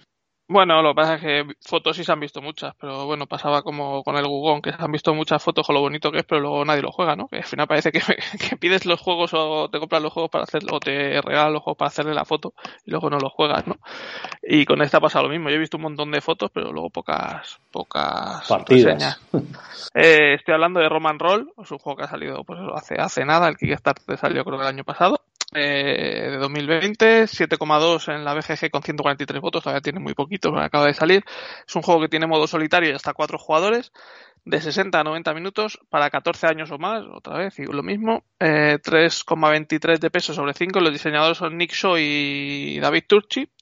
El artista es Andreas Resch y la editorial original PSC Games y aquí en España pues lo ha traído, como bien has dicho, pues maldito, maldito Games y es un pues es un roll and ride, ¿no? Realmente. Sí, un roll and ride que, bueno, pues por ejemplo, hay quien lo cataloga, por ejemplo, nuestro amigo Dan de la taberna Dan dice que esto se podía haber hecho como un euro clásico con tus cubitos y tal. Efectivamente, pues como casi todos los, los roll ride, eh, a ver, hay algunos más cómodos que sea esto, pero bueno. El caso, esto es un roll and ride que le, el señor David Turchi le quería dar un puntito más y, bueno, ahí su peso lo, lo, atestigua, ¿no? Que es un 3.23 cuando estamos acostumbrados a que los roll and ride mmm, tornen desde el 1 como un mero pasatiempo hasta los 2 y poco, ¿no? Eh, sería lo, lo, lo, suyo. Pero este es un poquito más. Eh, la mecánica es muy sencilla, eh, es, según el número de jugadores, se tira un número de dados, el jugador inicial tira un número de dados y se hace un pequeño tras de dados eligiendo el jugador inicial 1, luego en sentido horario coge cada, cada uno un dado y de vuelta en sentido anterior el último cogería dos dados seguidos y, y te volvería el turno hasta, hasta el jugador inicial y luego con esos dados haríamos acciones. Los dados eh, hay de tres colores y depende del color del dado pues tendrá más símbolos de, un tipo o de otro, ¿no? El, el, típico del rojo pues será más para, para atacar, el amarillo más para, para conseguir recursos, el azul para construir, etcétera. Y luego tiene seis acciones básicas que, hacer en, en, el, bueno, lo que no he dicho es que cada uno tiene un tablero individual con un personaje que tiene, eh, tiene habilidades asimétricas. Eh, es un tablerote grande en el cual te vienen explicadas todas las acciones en el cual te vienen unos consejeros que los puedes ir sobornando para conseguir eh, habilidades exclusivas para tu personaje y la disposición de todos los tracks a subir para poder conseguir puntos eh, tiene una pequeña diferencia entre todos los jugadores. Aparte, normalmente empiezas con una habilidad diferente, no es muy eh, muy grande, pero tienes una pequeña habilidad diferente a, los demás, a los demás jugadores. Y luego hay un tablero central que es donde vamos a hacer el, write, ¿no? el escribir y, pintar básicamente, porque es donde vamos a ir construyendo la ciudad de Roma a partir de un, de una, un edificio central en el, que, cual empiezan todos los, los, los de, que representan a los jugadores y a partir de ahí se expandirá adyacentemente eh, al, a, a, la ciudad de Roma, ¿no? Con, con las típicas eh, eh, cositas eh, especiales de, de, construcción, como eso, el que tiene que estar adyacente, el que hay unas colinas y unos, no me acuerdo cómo llaman, no es llanura, es, eh, eh, bueno, de otro tipo de color de, de, terreno, en el cual pues hay algunas que la, las puedes eh, construir eh, sobre las colinas nada más, otras que pueden, eh, que tienen que estar, bueno, depende del edificio, lo podrás construir en un lugar o, o, o en otro, ¿no? Lo típico, no, no, salirte, no pasar por encima de un muralla y un río, pues no construir encima de, del río, etcétera. Y luego lo que tiene chulo es la interacción que al construir un edificio adyacente a otros edificios, pues eh, puedes desencadenar la producción de tanto tuya como de los demás jugadores. Eso sí, si es de otro jugador, además te llevarás una ventaja en forma de, de un senador que luego te va a valer para, para hacer distintas cosas, como modificar el, eh, los símbolos de los dados. Eh, y bueno, que, digamos que, que el, el, buscar el, el, equilibrio del beneficio que le das al rival con el que te llevas tú es una cosa bastante, bastante importante. Así, pues eso, la, la acción básica es construir, eh, luego podrás ir a, las, eh, a, las a, las colonias a conquistarlas, luego a, hacer un, una ruta hacia las colonias para poder traer recursos de las colonias, ¿no? Pues están, por ejemplo, a Hispania, ¿no? Pues primero las tienes que conquistar y luego llevar unas rutas comerciales para allí para que te produzca el el joder, lo diré, eh, pues el pescado, la madera eh, de, de, del lugar, ¿no?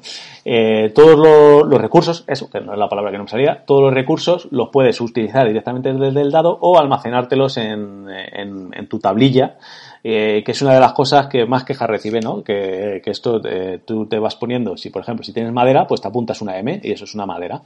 Eh, si no tienes cuidado, pues se te puede borrar. Pero bueno, eh, al fin y al cabo, esto, con los juegos estos que llevan pizarrilla en vez de, de, papel, pues te puede pasar con eso. Pues hay que, hay que tener cuidado. Que lo podían sustituir por cubitos de madera de color marrón para la madera y de color gris para la piedra, pues, pues sí, pero entonces no sería un roll and write, evidentemente.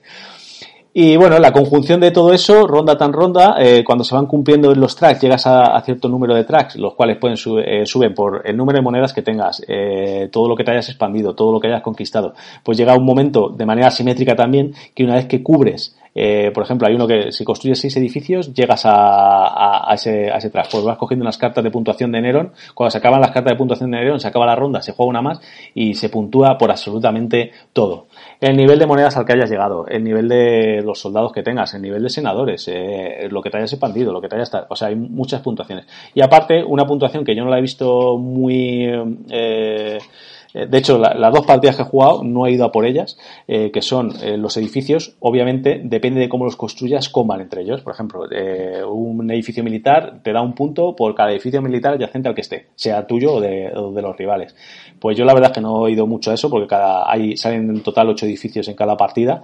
Eh, no he ido a por ello y no, no me ha supuesto una diferencia de puntos muy, muy elevada. Eh, de hecho, pues eso, arañas algunos sin querer, ¿no? Pues el, el templo, el templo religioso, eh, por cada uno que esté en colina, pues depende de la colina en la que esté, pues te llevas un número de puntos. Aunque no hayas estado atento a la colina en particular a la que has puntuado, como solo puedes construirlo en colina, pues algún punto arañas. Que arañas uno en vez de tres, bueno, pues puede ser. Y luego lo que sí he visto un poco descompensado, eh, también hay un, al construir los templos, te, en cada partida salen tres dioses, que te dan una ventaja, o sea, reclamas ese dios, lo tienes, y a lo mejor es pues jugar dos veces el dado, o, o por ejemplo la, acción de comerciar, que es sobre la que voy a hablar, que por ejemplo me ha parecido descompensada en un momento. Si, si te sale la combinación de personaje que tú tienes con el poder del dios eh, adecuado y los edificios adecuados, puede ser muy potente. Por ejemplo, yo el de poder al comerciar tienes que mm, dar tres recursos a cambio de tres monedas, y aparte, bueno, si tienes un simbolito te, beneficiará más y tal, pero bueno, lo básico es eso, ¿no? Eh, pues hay un dios que te permite eh, vender más, ¿no? O sea, si tienes nueve recursos, pues haces tres sets de tres y pues lo, cambias por cada uno por tres monedas, con lo cual ya te están metiendo ahí en nueve monedas. Pero el personaje que de, con el que jugué, jugué esta partida era uno que podía acumular más monedas que ninguno, tanto como 10 más que el, que el jugador contra el que, que estuviera, contra el que estaba jugando. O sea, yo podía llegar, ponte a, creo que eran 26, pero bueno, ponte que yo podía llegar a 30 y él solo podía llegar a tener 20 en total. O sea, estás quitando ya ahí 10 puntos que no se pueden paliar yendo, digamos, a lo mismo. Eh, que lo tienes que buscar con la, con la habilidad de tu personaje, pero bueno, si se conjuga un dios con un personaje con una situación propensa de los edificios, eh, puede ser muy, muy fuerte la, y difícil de, de, solventar por los demás jugadores si a alguien le toca esa, esa combinación. Eh, lo que quiero decir que a lo mejor el testeo le falta ahí un pelín para que esté todo más equilibrado. Al menos me lo ha parecido a mí y estamos No, hablando yo- de dos partidas. Yo no, ¿eh? yo no creo, hombre. Yo creo que los, los dioses todos tienen un efecto potente. Muy potente, Y sí. lo que, lo que tienes que hacer es conocerte el juego. Y si, si ves que hay un efecto, un- hay un dios que le beneficia mucho a un jugador, pues cogerlo tú y no soltarlo. Para que no lo, para que no lo haga. O si te lo coge porque el jugador inicial o lo que sea, pues quitar, quitárselo y que lo haga una vez.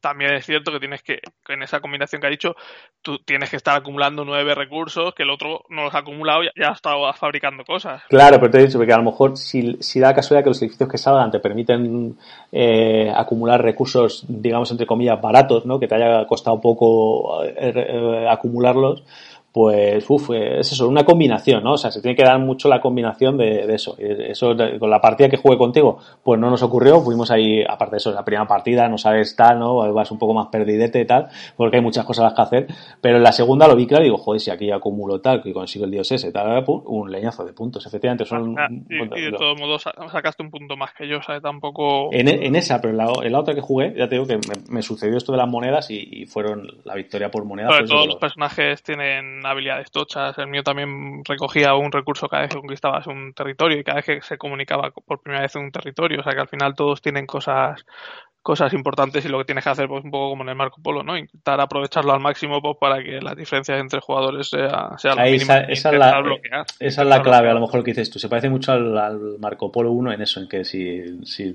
o sea, cuando tienes un personaje, tienes que ir a lo de tu personaje porque si no estás jodido en comparación con los demás, ¿no? Porque si no usas tu habilidad especial, que es con la que vas a poder dar un punch más, pues, pues te, te va a costar. De todas, formas, yo creo que el juego no es un roll and ride, o no debería haber sido, o no se concibió en, un, en su primer momento como un roll and ride, porque, bueno, para mí un roll and ride es pues el Plenus, el Ganson Clever y esas cosas. Este, eh, se podía haber hecho de, de otras mil millones de formas, pero evidentemente esta es la forma más barata y que los roll and ride están de moda, las cosas como son. Evidentemente podías hacerlo de la forma elegante como el Foundation of Rome que va a llegar el año que viene de Emerson Masucci, que es directamente con edificios de verdad, o de verdad, no, con, eh, Sí, con miniaturas de de edificios, con las plástico, formas ¿no? necesarias. Eh, esa es- evidentemente es una forma más cara, también es un poco más engorrosa, porque eh, cada tipo de edificio, por ejemplo, todos los edificios públicos, todos los edificios públicos tienen la misma forma, todos los edificios de ocio tienen la misma forma, todos los edificios religiosos tienen la misma forma. Entonces tendrías que haber hecho distintos modelos para distintos edificios y luego alguna forma de señalizar que ese edificio que he construido era mío. Pero quizá sería más fácil de identificar de quién era cada edificio, o directamente, o otra forma más barata, con, con fichas de Tetris que tanto os gustan, que también están de moda, con poliominos, pues directamente con esas formas y con el dibujo del edificio o directamente con la palabra del edificio que es. Y en esa ficha haber puesto un cubito del jugador que era y ya sabes que ese cubito es tuyo.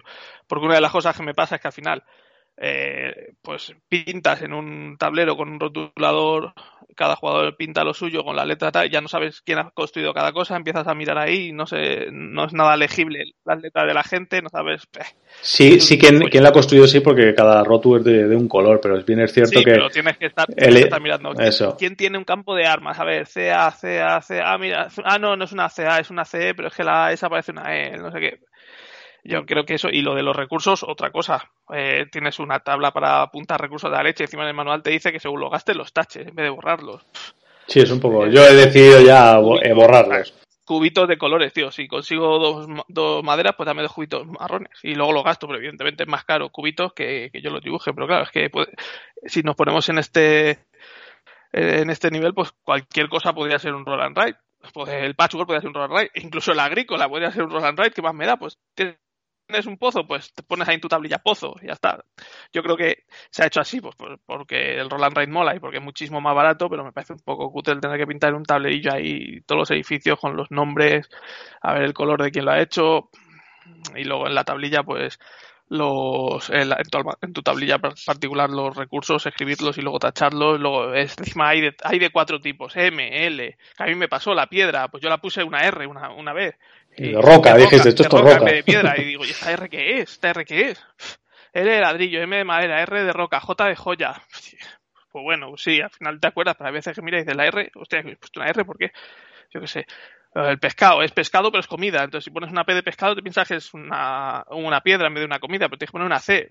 Ostras, no sé, me parece poco elegante.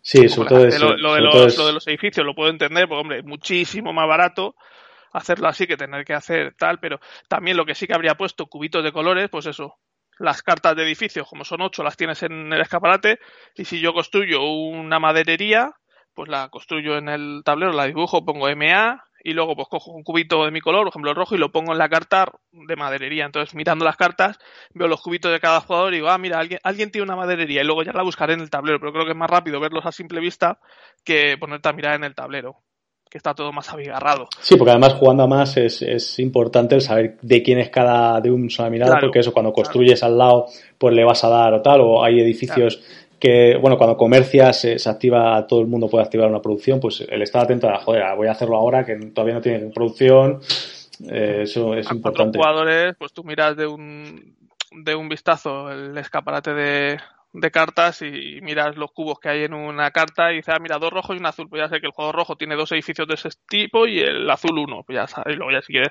saber dónde están, pues los buscas, porque a veces tampoco te interesan dónde están, ¿no? Porque cuando, yo que sé, ahí con lo de la, la cuando activas la acción militar, te deja activar tres la acción de tres edificios militares, que da igual donde estén. Pues, ¿para qué voy a estar buscándolos en el tablero? Miro en el escaparate los edificios militares que hay miro de quién son y cuántos hay, a ver cuál es activo cuál es no.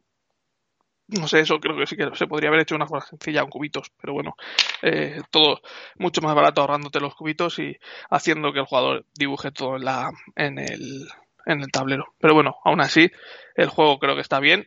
Es un juego complejo, ¿no? Es un juego profundo, digamos, pero me parece mucho más asumible que, que el... Que tu odiado Welcome to No, no, no le odio, pero creo que está mal diseñado. Es un juego muy profundo, pero muy poco controlable. No controlable de lo que te va sabiendo que tiene azar, sino muy poco controlable de lo que vas a, de lo que estás, de las mismas acciones que estás realizando, que tienes que llevar la cuenta mental de un montón de cosas. Y este también le pasa con los dados, ¿eh? que eh, los dados, los recursos que salen en los dados, los puedes gastar directamente o almacenarlos y como puedes gastarlo sin hacer la acción del dado, pues puedes hacer la acción del otro dado, pero gastar los recursos de, del primer dado, pero no puedes gastar solo uno, no el otro joder, pues primero dame los, todos los juguitos y luego los voy gastando, ¿no? Porque te tienes que acordar de este dado solo gasté una madera, pero me queda otra para gastarla luego, pues apúntatelos todos y luego ya las los gastas, ¿no? Me parece el tenerte que acordar también un poco cutre. Sí, la, ciertas selecciones para, para ciertas cosas no, no son las más, las más apropiadas, que sigue siendo un juego que está bien y tal. Luego otra cosa, la producción, eh, los tableritos, esto pues te va a ir, como son biledas, pues te va a ir dejando residuos y ya con solo con dos partidas ya se ve el juego un poco viejo, digamos. Sí, mejor una, te podrían haber dado un, blog también de, con las hojas de la ciudad, ¿no? Porque las hojas de la ciudad es donde más se va a escribir y quizás se, se, vaya desgastando con el tiempo. Pero bueno, que, que, el, que el juego está bien, que estos son las, las pegas que le he sacado, que Sí, por sacarle, pero que el juego está bien. Pero el juego está bien y es profundo, tiene mucha más chicha que un Roland Wright al uso, porque, por lo mismo, porque yo creo que no. Lo de rol, la parte de rol sí que creo que estaba pensada, pero la parte del Wright, pues bueno, han buscado la forma de implementarlo fácil, pero podría haber sido perfectamente un juego de dados sin, sin tener que, escribir nada. Pero bueno, como es así, pues es un Roland Wright y de los más profundos que, existen y de los más y de los más asequibles para jugar sin tener que sin, sin ser un sin ser un follón que es lo que quería hacer David Turchi. Pequeño comentario, cuando, cuando estuvimos hablando del Tangarden dije que no iban a ser las mini más infames de las que íbamos a hablar y, me refería a este juego que en la edición de Kickstarter te dé como extra unas minis que son realmente infames y aparte no valen para absolutamente nada. De hecho, no te vienen, eh, no te viene ni una hojita explicándote eh, qué es cada mini, qué hacer con ellas, te lo tienes que imaginar tú, que será pues sustituir uno de los, me imagino yo, ¿eh? sustituir uno de los meeples. Lo que pasa que no te vienen peanas de color para identificar que eres tú, entonces pues no es cómodo. Y eh, lo que también podríamos decir es que cada, cada mini corresponde a uno de los personajes que te vienen en tablillas pero tampoco en la tabla te viene una foto del personaje, un dibujo del personaje para que la diferencies. Y entonces después decir, pues mira, Marco Aurelio es este, pues vale, pues le pongo este. ¿Y que lo pones ahí de decoración? Bueno, que en definitiva no vayan absolutamente para nada las minis. O sea, son, son vamos, eh, además que son infames de cómo estás. Sí que viene otra más en chiquitita en el propio color, que esa, pues bueno, pues la puedes sustituir por tu, el, machango que tienes en el escenario o el que le va a las construcciones a eso, pero vamos, que si te hubieran puesto dos de esas, pues dices, vale, pues todavía cambio los mipel de madera por la mini esta. Pero lo, que son los personajes no valen absolutamente para nada, ni bien, y si lo valen, no viene explicado en ningún sitio. El dinero de la producción de estas minis se podían haber dejado en unos juguitos de madera para alguna de las cosas que hemos dicho, o en un blog para, para la ciudad.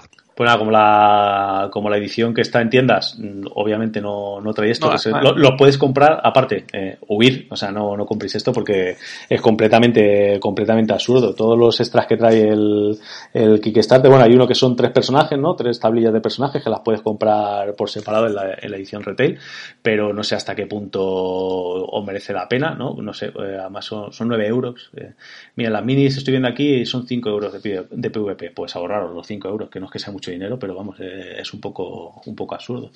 Y el tema de, te, venían también unos rotuladores extra, pero bueno, que el día que vayas a tirar de los rotuladores extra porque los otros están gastados estarán secos, así que tampoco, tampoco contar mucho con ellos, que tampoco los compréis como extra, me refiero. El día que si os gusta el juego y pasado mañana se os ha secado los rotuladores, pues os vais a, a un chino y compráis, compráis unos rotuladores de colores de, eh, de estos que se borran y, y zumbando.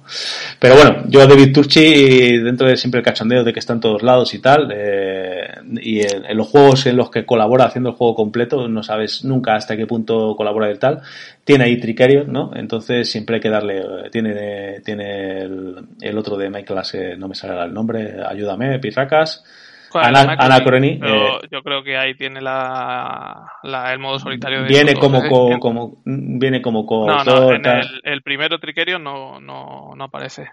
Bueno pues eh, pero bueno que siempre le damos al final el tío hace las cosas medio bien eh, pues le damos un punto de confianza y bueno pues este juego está bastante bien pero tiene bastantes errores sobre todo de, de elementos diríamos Sí, no, pero el juego, el juego es bueno ¿eh? y es jugable, ¿eh? se puede, que se puede jugar. Que se podría mejorar cosas, sí, sí, pero vamos, que se puede jugar tal y como está. Que, que no es nada para injugable, ¿eh? que, que, no penséis que tal. Le hemos, le hemos, dado unos palos, pero que el juego está, está bastante bien y los personajes distintos, pues oye, pues está chulo, porque al final. ¿Dirías que a lo mejor algunos youtubers, aunque se lo haya regalado maldito, no lo han sacado porque no lo han entendido y no lo saben explicar? No sé, yo no me, no me he leído el manual, ¿eh? Tampoco...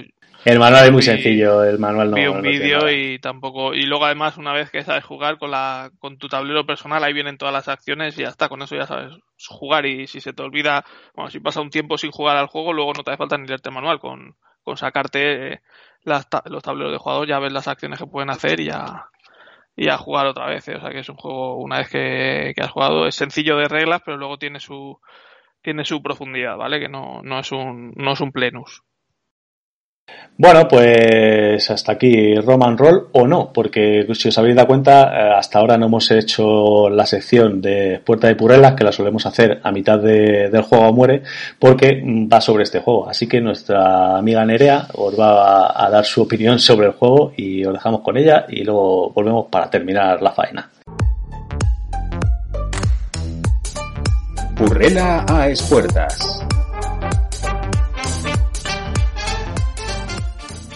Oli, pues a ver, del juego que voy a hablar va a ser del Roman Roll, que la verdad es de lo último que he jugado que no me ha gustado y que la verdad la partida fue una auténtica tortura china jugarla.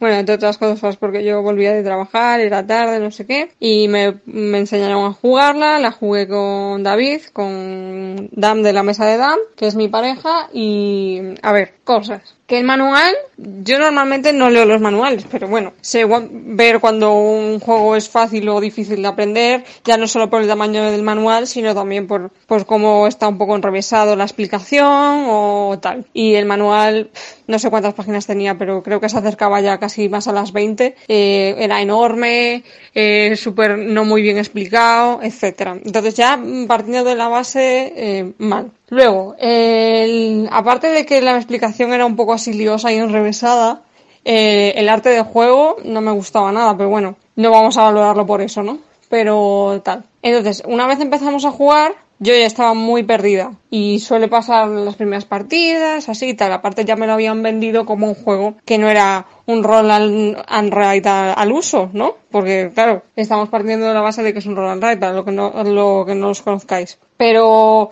era muy enrevesado. O sea, la única parte que tenía del rol era la de los dados, que sí, esa parte estaba bien, porque podías escoger luego tu, hacías la tirada e íbamos drafteando los dados eh, según lo que nos conviniese o las acciones que queríamos hacer y tal. Pero la parte de la que viene siendo raid, la de escribir, o sea, era mm, absolutamente innecesaria. O sea, yo creo que el autor eh, quería hacer un juego del roll and write, pero vamos, o sea, porque tú luego ibas consiguiendo los recursos también con los dados y como que te los tenías que apuntar en el almacén con una letra. Pues si quería comida me ponía una C, si quería ladrillos pues una L.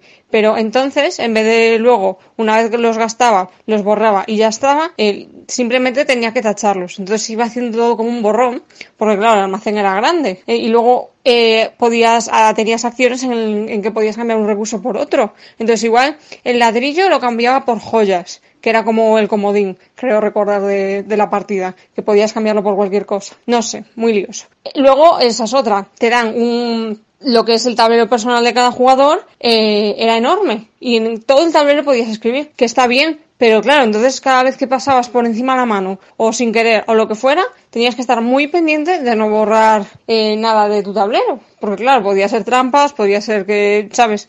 Tampoco vamos aquí a juzgar a nadie, pero, en fin. Y a mí, por ejemplo, no me pasó, pero a, David sí que le pasó una vez, y fue como, bueno, creo que había borrado alguna parte del almacén, que total ya la había gastado, o sea, estaba tachada, y no, no interfería para nada. Pero era como, Mira, no, ¿sabes? No sé, muy estresante todo en el, en el sentido de tengo que estar súper focus para que quiero las cosas, porque era un juego bastante enrevesado. Mm, No quiere decir que sea súper complicado, pero mm, para mí en ese momento me pareció muy enrevesado, no sé. Y luego, tenías como una especie de, aparte del almacén de, para los materiales, tenías que apuntarte, eh, me parece que eran los soldados que ibas consiguiendo para hacer otras acciones y demás. Pero claro, eh, los soldados que te apuntabas, eh, en mi personaje, por ejemplo, porque sí que es cierto que los tableros eran, eh, ¿cómo se dice? Que cada tablero es distinto porque cada jugador jugábamos con un personaje, por así decirlo. Entonces, los tableros empezaban de una manera diferente. Entonces, yo empezaba ya con un soldado y me aparecía marcado y tachado, como que ya lo había usado porque ya en teoría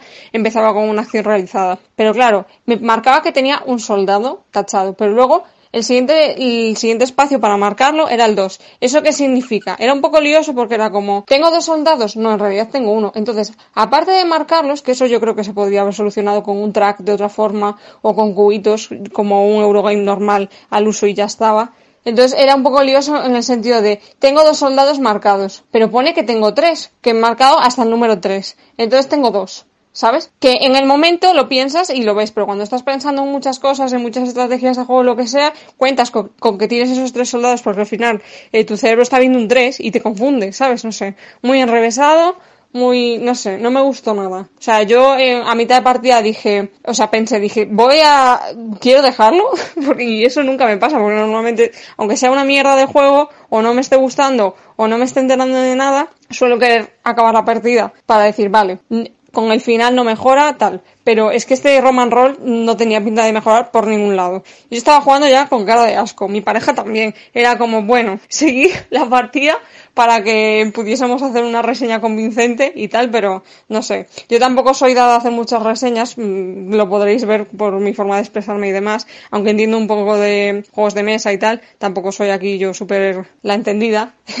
pero bueno, eh, no sé, no había por dónde cogerlo. O sea, había acciones que yo consideraba que no eran muy necesarias y luego tampoco puedo entrar a valorar si cada tablero eh, eh, era mejor cogerlo que otro, porque ya os digo que eh, todos eran diferentes. Entonces, a partir de que todos eran diferentes y cada uno empezaba de una manera diferente, luego teníamos como unos objetivos diferentes, porque la partida acababa, mm, creo recordar, cuando conseguíamos llegar a, a tres puntos de los diferentes tracks. En plan, quien tuviese 20 monedas, en mi caso, pero igual David solo necesitaba conseguir 10. Y quien tuviese 13 soldados, pero igual eh, yo solo necesitaba conseguir 10. Cosas así, ¿no? Entonces era como, vale. Y tampoco podías estar pendiente de todo, porque tenías que estar pendiente de lo, que necesitabas eh, conseguir tú. Ver cómo iba también tu oponente en conseguir eh, los objetivos. Porque luego cada vez que conseguías un objetivo, tenías que coger como una especie de dios, creo recordar, que eran como puntos para final de partida. Pero claro, una vez, eh, la sensación que también me dio, una vez que alguien ya ha conseguido el primer dios, que es el primero te da, me parece que era que te daba 15 puntos, el segundo 10 y el tercero 5.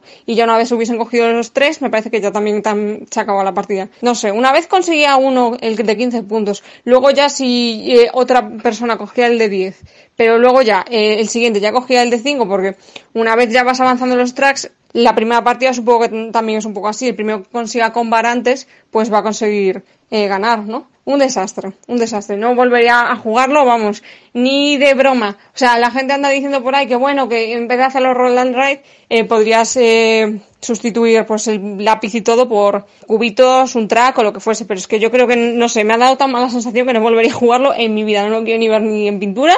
Está en el hilo de venta ya, gracias a Dios el cielo.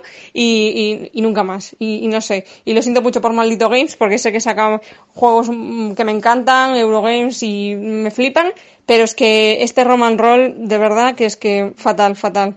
Y no me gusta decir que un juego es una mierda, ni, ni que es horrible, ni desprestigiar la editorial, ni mucho menos, pero es que, es que no, de verdad. O sea, para mí, desde luego, no lo es. Currela a espuertas. Pues se ha quedado a gusto la niña, ¿no? Lo ha puesto, lo ha puesto fino al juego, ¿eh? Bueno, hay opiniones para todos los gustos, ¿no? Hombre, la nuestra, lo que estábamos comentando mientras hablaba ella, que, que, a lo mejor ha parecido que nos gusta menos de lo que de lo que nos ha gustado, que le hemos dado buenos palos, pero que eso, que, que el juego está, está bien, no sé. Pero eso, que hay opiniones para todo y por eso tenemos esta sección, que cada uno viene aquí a decir lo que le apetece.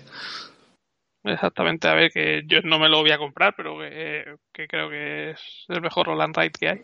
Muy bien. Bueno, pues venga, te voy a hacer la ficha de, del último juego, el más duro que de la, de la sesión de grabación que estamos haciendo. Eh, te voy a hablar de Biosphere, un juego de 2017, de 2 a 6 jugadores, eh, de 30 a 90 minutos para mayores de 12 años y con un peso de 3,38. Los diseñadores no son muy conocidos, pero bueno, ya vamos a dejarlo ya que lo solemos hacer. Se llaman Christoph Bauer, Max Kleischor, Philip Roach y Tillman Snyder. Los artistas son, bueno, artistas, pues llamarlo de alguna manera, eh, Katrina Kubich y Elif Schiebenpfeifer. Bueno, así para como los he dicho, a lo mejor me podía haber ahorrado decirlos. Eh, el editor original y único es DDD Verlag GmbH, que bueno, eh, digamos que es una, una editorial que se creó para, para el, asunto. Cuéntanos, ¿qué te ha parecido Biosphere? Y bueno, los, los autores, por lo que le y en la Spielbox eran estudiantes ¿no? de universidad, creo que de biología o algo así, que, que a modo de proyecto o a modo de trabajo pues eh, quisieron realizar este, este juego no basado en, en, pues en lo que vamos a hablar ahora, ¿no? En el comportamiento de los animales y de la evolución. Y por eso, bueno, pues no son autores, no han hecho nada más y la editorial pues tampoco ha sacado nada más. El juego yo le tenía muchas ganas porque bueno, era un juego de estos muy extraño que salió en ese en el 2017 y bueno, cuando hay algo así tan extraño pues la gente se vuelve muy loca y lo pone por las nubes. Hicieron muy pocas copias además, el juego estaba carísimo, se hacían 80 euros de PvP y tampoco es que tenga unos componentes exagerados pero bueno, al final pues haces una tirada pequeña, una editorial que no es editorial realmente, bueno, pues es lo que pasa, ¿no? Y que tenía muchas ganas de probarlo. Y por fin lo hemos probado, lo probamos a tres jugadores. Y bueno, pues el juego al principio, según me lo estaban explicando, me pensé que iba a ser largo hasta la muerte y un tostón infumable. Y bueno, y al final yo creo que, aunque podría dejar la valoración para el final, pero yo creo que es un juego que es de duración adecuada, es lo que tú dices, ¿no? 30 minutos quizás sea poco, pero bueno, sí, 90 minutos sí puede ser, no se alarga mucho más y es un juego, pues no, bien que se puede jugar, ¿no? Es un juego, es un juego correcto, no, no es un tostón. Es un juego en el que cada uno de nosotros vamos a ser una especie, en plan dominant species, ¿no? Que da un poco igual la especie que sea, porque no, no tiene asimetría ninguna, pues unos son los reptiles, otros los camellos, otros los osos polares, da igual, porque no tiene asimetría ninguna, solo el color, solo el color que te toca. Y tu especie pues empieza con una adaptación específica a cada uno de los hábitats, pero como digo, todos empiezan igual, ¿no? Al hábitat del desierto, de la sabana, de pues, el hielo, del bosque y de un par de llamas, que son los juncos y, y otra que no me acuerdo, y las montañas me parece, ¿no? Y luego tiene otra serie de características que es el nivel de reproducción, de movimiento, de evolución y, y, si son grandes o pequeños y generales o específicos que no sé lo que significa.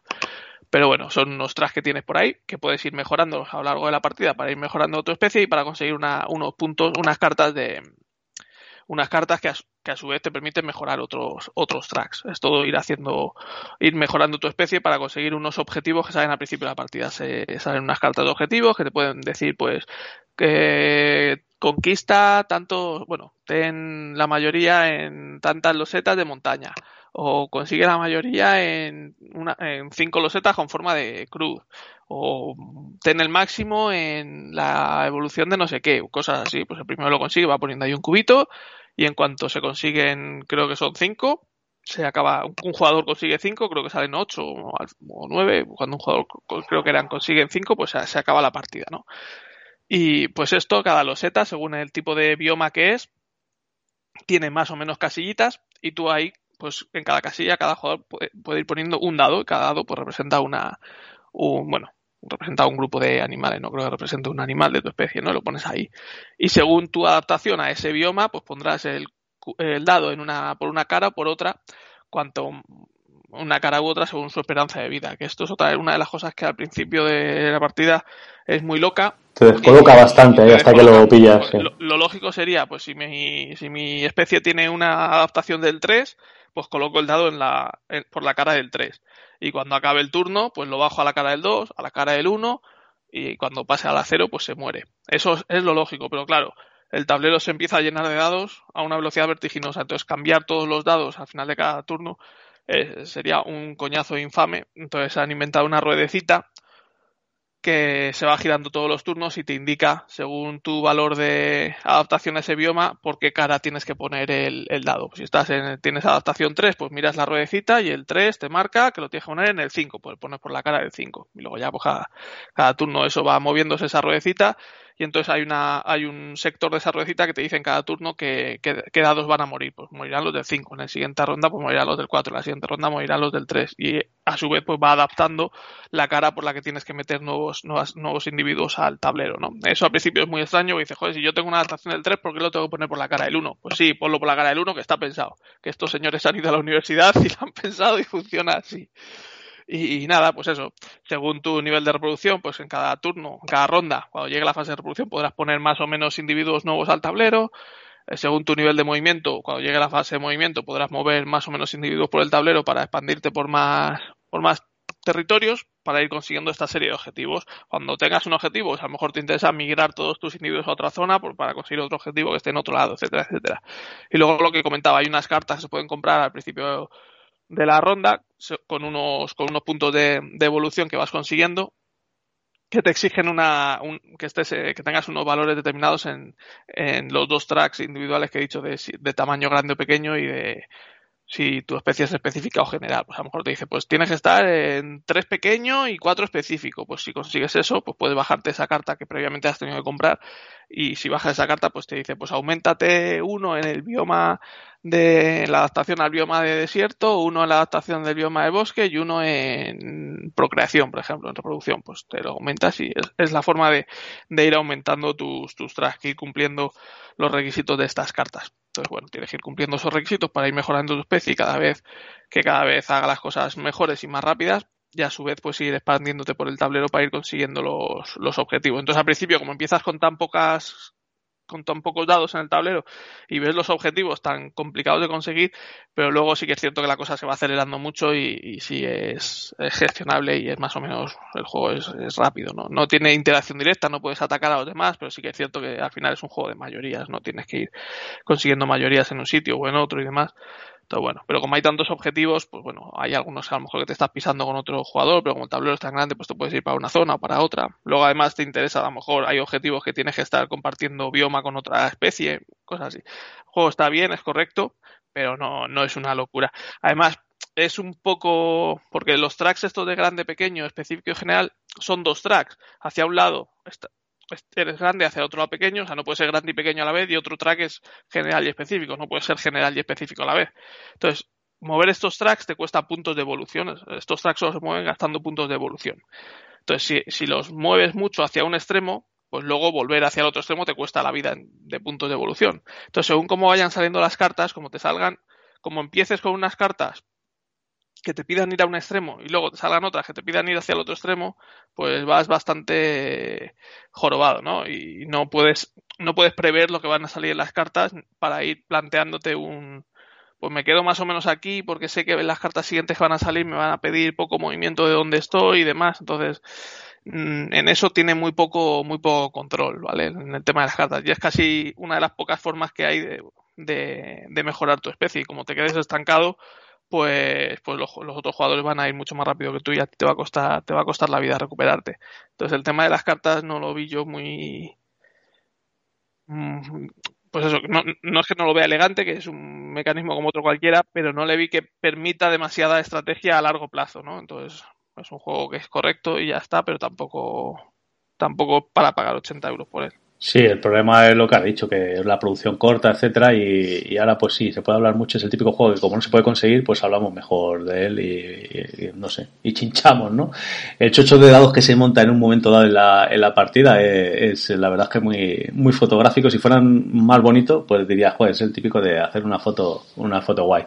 Jugarlo luego sencillo, pero quizá la explicación de la rueda esta es lo suficientemente compleja o de entrada es suficientemente complejo como para que una persona que no está muy habituada a jugar pues quiera jugar. O sea que de entrada parece más complicado de lo que es y puede echar para atrás a, a mucha gente. Entonces tampoco lo veo muy, muy asequible de, de entrar como para decirte, va, pues por 40 euros te lo compras y se lo sacas casi a cualquiera. Se lo puede sacar casi a cualquiera, pero ese cualquiera tiene que estar dispuesto a, a, de entrada a llevarse un susto. Luego, cuando lo juegas no es para tanto, pero tiene, Bueno. tiene, tiene tela. Bueno, pues explicar. podemos decir que nos ha gustado, Sí. eh, pero que no estamos de acuerdo con el sobresaliente que en su día le dio, por ejemplo, Imisud en su, en su blog, ¿no? Sí, No, no, no, no creemos que quede para tanto. Y además nos podemos decir, oye, probarlo, porque o va a ser complicado probarlo, porque es un juego que no, no creo que haya muchas copias por España eh, y no, no es de fácil acceso. Me imagino que a lo mejor en BGG se puede conseguir algo, pero si ya costó 80 euros, me imagino, mira, si estoy mirando así por encima, 100, 99, o sea que encima te piden más por él, que yo creo que no merece la pena, que habría que primero probarlo, que a lo mejor luego vais, es un juego que te encanta y, y, oye, pues, pues me voy a por él a, a saco. Bueno, pero bueno, esto ha sido, esto ha sido Biosphere y, y hasta aquí hemos llegado con, con los juegos de muere. Yo creo que, que no está mal, ¿no? Hemos estado aquí hablando un ratito de, de juegos y en general muy contentos porque nos han agradado casi todos. sí, de momento, desde los que hemos hablado, no, nos han gustado todos. Unos más, otros menos, pero yo creo que todos son, son buenos juegos y a los que se les puede echar una partida en cualquier momento sin ningún problema. No vamos a echar a ninguno a la hoguera y pues eh, nos, nos eh, congratulamos de ello porque así es que no, no, no nos lo hemos tenido que tragar, es lo que, lo que hay. Así que bueno, venga, vamos a la fase final de- del programa y, y hablamos de, de las cositas de siempre.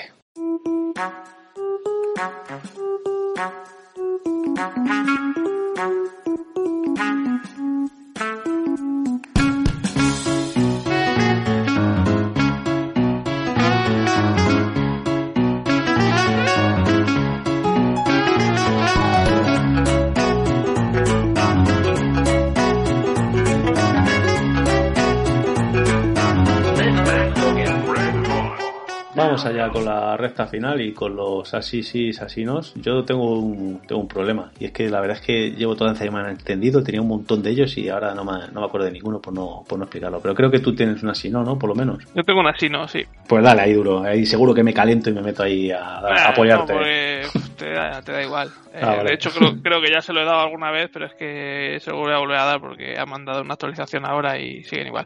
Eh, es para la editorial Quality Best. Eh, Es una editorial alemana del juego 6 de Bin, que es un Kickstarter que sacaron en el 2018, en febrero de 2018. Es un Kickstarter de cartas, creo que hemos hablado mil veces, mil veces de él aquí. Yo lo probé un prototipo, me gustó bastante. En la feria de Essen de ese año también estaba, me gustó bastante. El Kickstarter, bueno, la feria de Essen del año anterior me parece. El Kickstarter salió en febrero de 2018, decían que entregarían en septiembre de 2018, lo cual los tiempos eran muy cortos y estaba claro que no lo iban a cumplir, pero es que llevan ya, pues eso, desde febrero de 2018 hasta septiembre de 2020 ya van casi tres años y todavía nada. Sí que es cierto que van actualizando, van diciendo sus movidas, que tal, que cual, que sí, que no, que patatín, que patatán. Pero, pues eso, eh, lo van a entregar seguramente, no, no tengo en duda que lo vayan a entregar. Pero, pues eso, para un juego de cartas con unos tokens, pues estar cuatro, cuatro años esperando. Y la última actualización nos la mandaron anoche, me parece diciendo que ya tenían fecha, porque al final dije, llegó un momento todo el mundo se le echó encima y dijeron, pues no vamos a dar más fechas, ya cuando tengamos datos exactos de las fechas os las daremos, y mientras tanto os daremos solo cómo van los desarrollos. Y ayer ya pues, pusieron las fechas, han puesto el timeline y se queda que van a terminar entregando a octubre, noviembre del año que viene. Esos son pues casi cuatro años desde que empezó el Kickstarter. O sea, están diciendo para octubre o noviembre del año que viene, como un año, un año desde ahora, es como cualquier Kickstarter que termine ahora, pues o sea, que salga ahora, pues te dan eso, un año de un año de entrega. Y muchos lo cumplen, otros no, pero bueno, un año, año y medio y es el plazo que están dándote ahora, o sea, es para pensar. Y los tres años que lleváis, los habéis estado tocando así con, la, con las dos manos, los habéis estado tocando bastante, bastante bien, ¿no?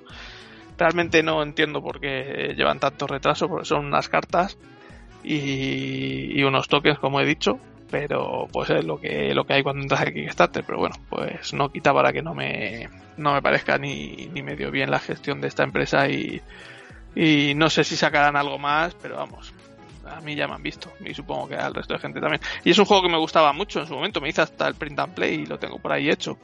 Pero que se me quitan todas las ganas. Ya al final cuando pasa esto al final se te quitan todas las ganas de de jugarlo cuando te llega no Luego, bueno, cuando llega, cuando estás esperando, luego cuando te llega, pues a veces pues hasta te, apetece jugarlo, pero ahora mismo tengo cero ganas de, del juego este, ¿no? Pues, pues están haciendo las cosas tan mal que no... Y veremos a ver si luego el juego llega bien o si no llega con errata, veremos a ver. Por suerte me lo pedí en inglés, que había posibilidad de pedírtelo traducido también, que pues eso, es otra de las cosas que están traduciendo a no sé cuántos idiomas y al final pues están retrasándose todo lo, todas las traducciones están retrasando el tener todo terminado, todos los diseños terminados y demás, todas las maquetaciones, y es otro de los problemas, pero bueno, por suerte me lo pedí en inglés, así que la probabilidad de ratas también supongo que será menor. Pero bueno, aún así veremos a ver, porque esta gente ya, como haya que luego pedirles algo, no te llegue algo bien, pues no quiero ni pensar cómo, cómo contestarán. Y luego encima se molestan si en la, si en la BGG les daban caña, porque en la BGG les, les están dando un mogollón de caña y se molestan, ¿sabes? Pero bueno, pues las cosas como son. Si llevas cuatro años para desarrollar un juego de cartas con, con tokens, pues a lo mejor tenías que haberle sacado haber sacado la campaña de Kickstarter tres años después de cuando lo sacaste, cuando lo tuvieras todo un poco más un poco más terminado. Vamos, en resumen, que cuando te llegue le vas a prender fuego. Eh, no, a ver, no creo porque el juego me gustaba me gustaba bastante y le he tenido muchas ganas, pero yo es de café. Hacemos hacemos alguna apuesta cuál llega antes, este o Unbroken. Este. Este llega antes de Unbroken, no, vale. Yo creo que sí. Yo creo que sí. Ah, me acuerdo, la, portada de este juego estaba muy chula, ¿no? Era muy vistoso en general. el, ilustrador es español. Ah, el ilustrador es español. Y los, las ilustraciones pues son así muy, muy de cómic. Pues tienes ahí a los hipsters, a los no Sí, sí, me, acuerdo, me acuerdo. Yo creo incluso, eh, creo que incluso Javi y Marta hicieron un vídeo en, sí, a Javi, Marta, a Javi y Marta le mandaron un... Sí, a ver, no debería decirlo yo, no deberían decir ellos, pero bueno, si a Javi y Marta le mandaron un, un proto para que lo probaran que fue el primer proto que yo probé de este juego, mm. pero luego no volvieron a dar señales de vida los de la, de la empresa esta. Sí, de hecho yo creo que cuando, estuvimos allí con Marta en un vídeo que hicimos, no sé si te acuerdas, eh, y hablamos de él, de, ya hace años de aquello, claro, si es que es el, el tema de los Kickstarter que estábamos esperando. creo que, tú lo dirías, me está viniendo y, de estamos, estamos hablando hace dos años, yo creo. No, no, claro, o sea, que lo de este juego no es el primer Kickstarter en el que me metí, pero vamos, que de casi de los primeros. Y, es que me han llegado ya mil Kickstarter después. no tiene, no tiene ni medio sentido. Al principio planifican de septiembre, de febrero a septiembre para hacer la entrega y luego se han ido a cuatro años, pero estamos tontos y encima de eso no tiene ni miniaturas ni cosas.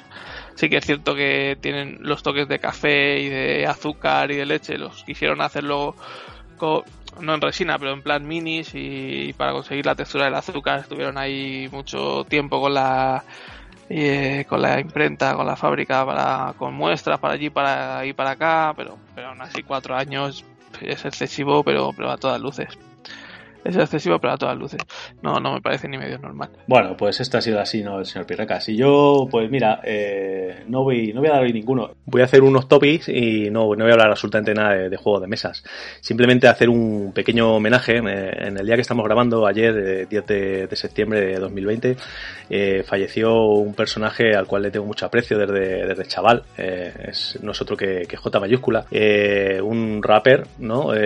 Fundador del Club de los Poetas Violentos, eh, productor, DJ, eh, director del programa El Rimadero hace una pila de años en, Radio 3. Y bueno, uno de los pioneros de verdad de- del rap en España, ¿no? O sea, fue el primer grupo, yo ya antes escuchaba rap, del, del cual no me enteraba nada, ¿no? Escuchaba Public Enemy, Carres One, eh, bueno, todos esos clásicos de, la costa este de, Estados Unidos, que a mí me gustaban, pero obviamente no, no, mi nivel de inglés actual es, es nefasto, pues imagínate ahora. Y bueno, el Club de los Poetas Violentos vino a llenar un hueco en el hip hop español eh, importante, ¿no? Luego todos los grupos de después que tuvieron incluso más éxito que ellos, llámese Violadores del Verso, SFDK, Totequín, Falsa Alarma, Duo Kie, eh, beben, beben del Club de los Poetas Violentos. Y los chavales que hay ahora, Hernatos Wow, eh, Ayas y Proc, eh, etcétera, mm, beben todavía de aquellos. Entonces, digamos que, que eso es ser un precursor de, de verdad. Entonces, cuando me entero de la noticia, pues la verdad es que me he puesto ahí unos beats de él, unos temas producidos por él, y se te encoge un poquito el corazón, ¿no? Son muchas, muchas horas de, de juventud, de, de- de ahí a finales de los 90, eh, pues con, con beats de, del Club de los Poetas Violentos y otras producciones que, que hacía él. Tuve la suerte de, conocerle en persona, de coincidir con él tres o cuatro veces. No podríamos decir que tenemos ni amistad ni nada, obviamente, para nada, pero sí que en aquella época, pues eh, la movida de, del rap madrileño me movía y bueno, tuve la suerte de, de conocerle y era una persona que, que imponía bastante respeto porque, porque lo era todo, digamos, en aquella época. Y entonces, bueno, hoy me voy a saltar un poquito nuestra sintonía de, de despedida y si el señor Pirracas no, no tiene nada más que decir, os voy a dejar con, con un beat eh, de, de J mayúscula, eh, cantado un poquito por, por el señor Kultama y que sirva de, pequeño homenaje, aunque no sea gran cosa esto, pero, pero ahí lo quiero decir. Así que, señor Pirracas, si no quieres decir nada más, Nada, nada más. Hasta luego. pues nada, locos. Allí donde estés, J mayúscula, eh, a todo lo que te dejen o no te dejen, sube los graves hasta reventarlo.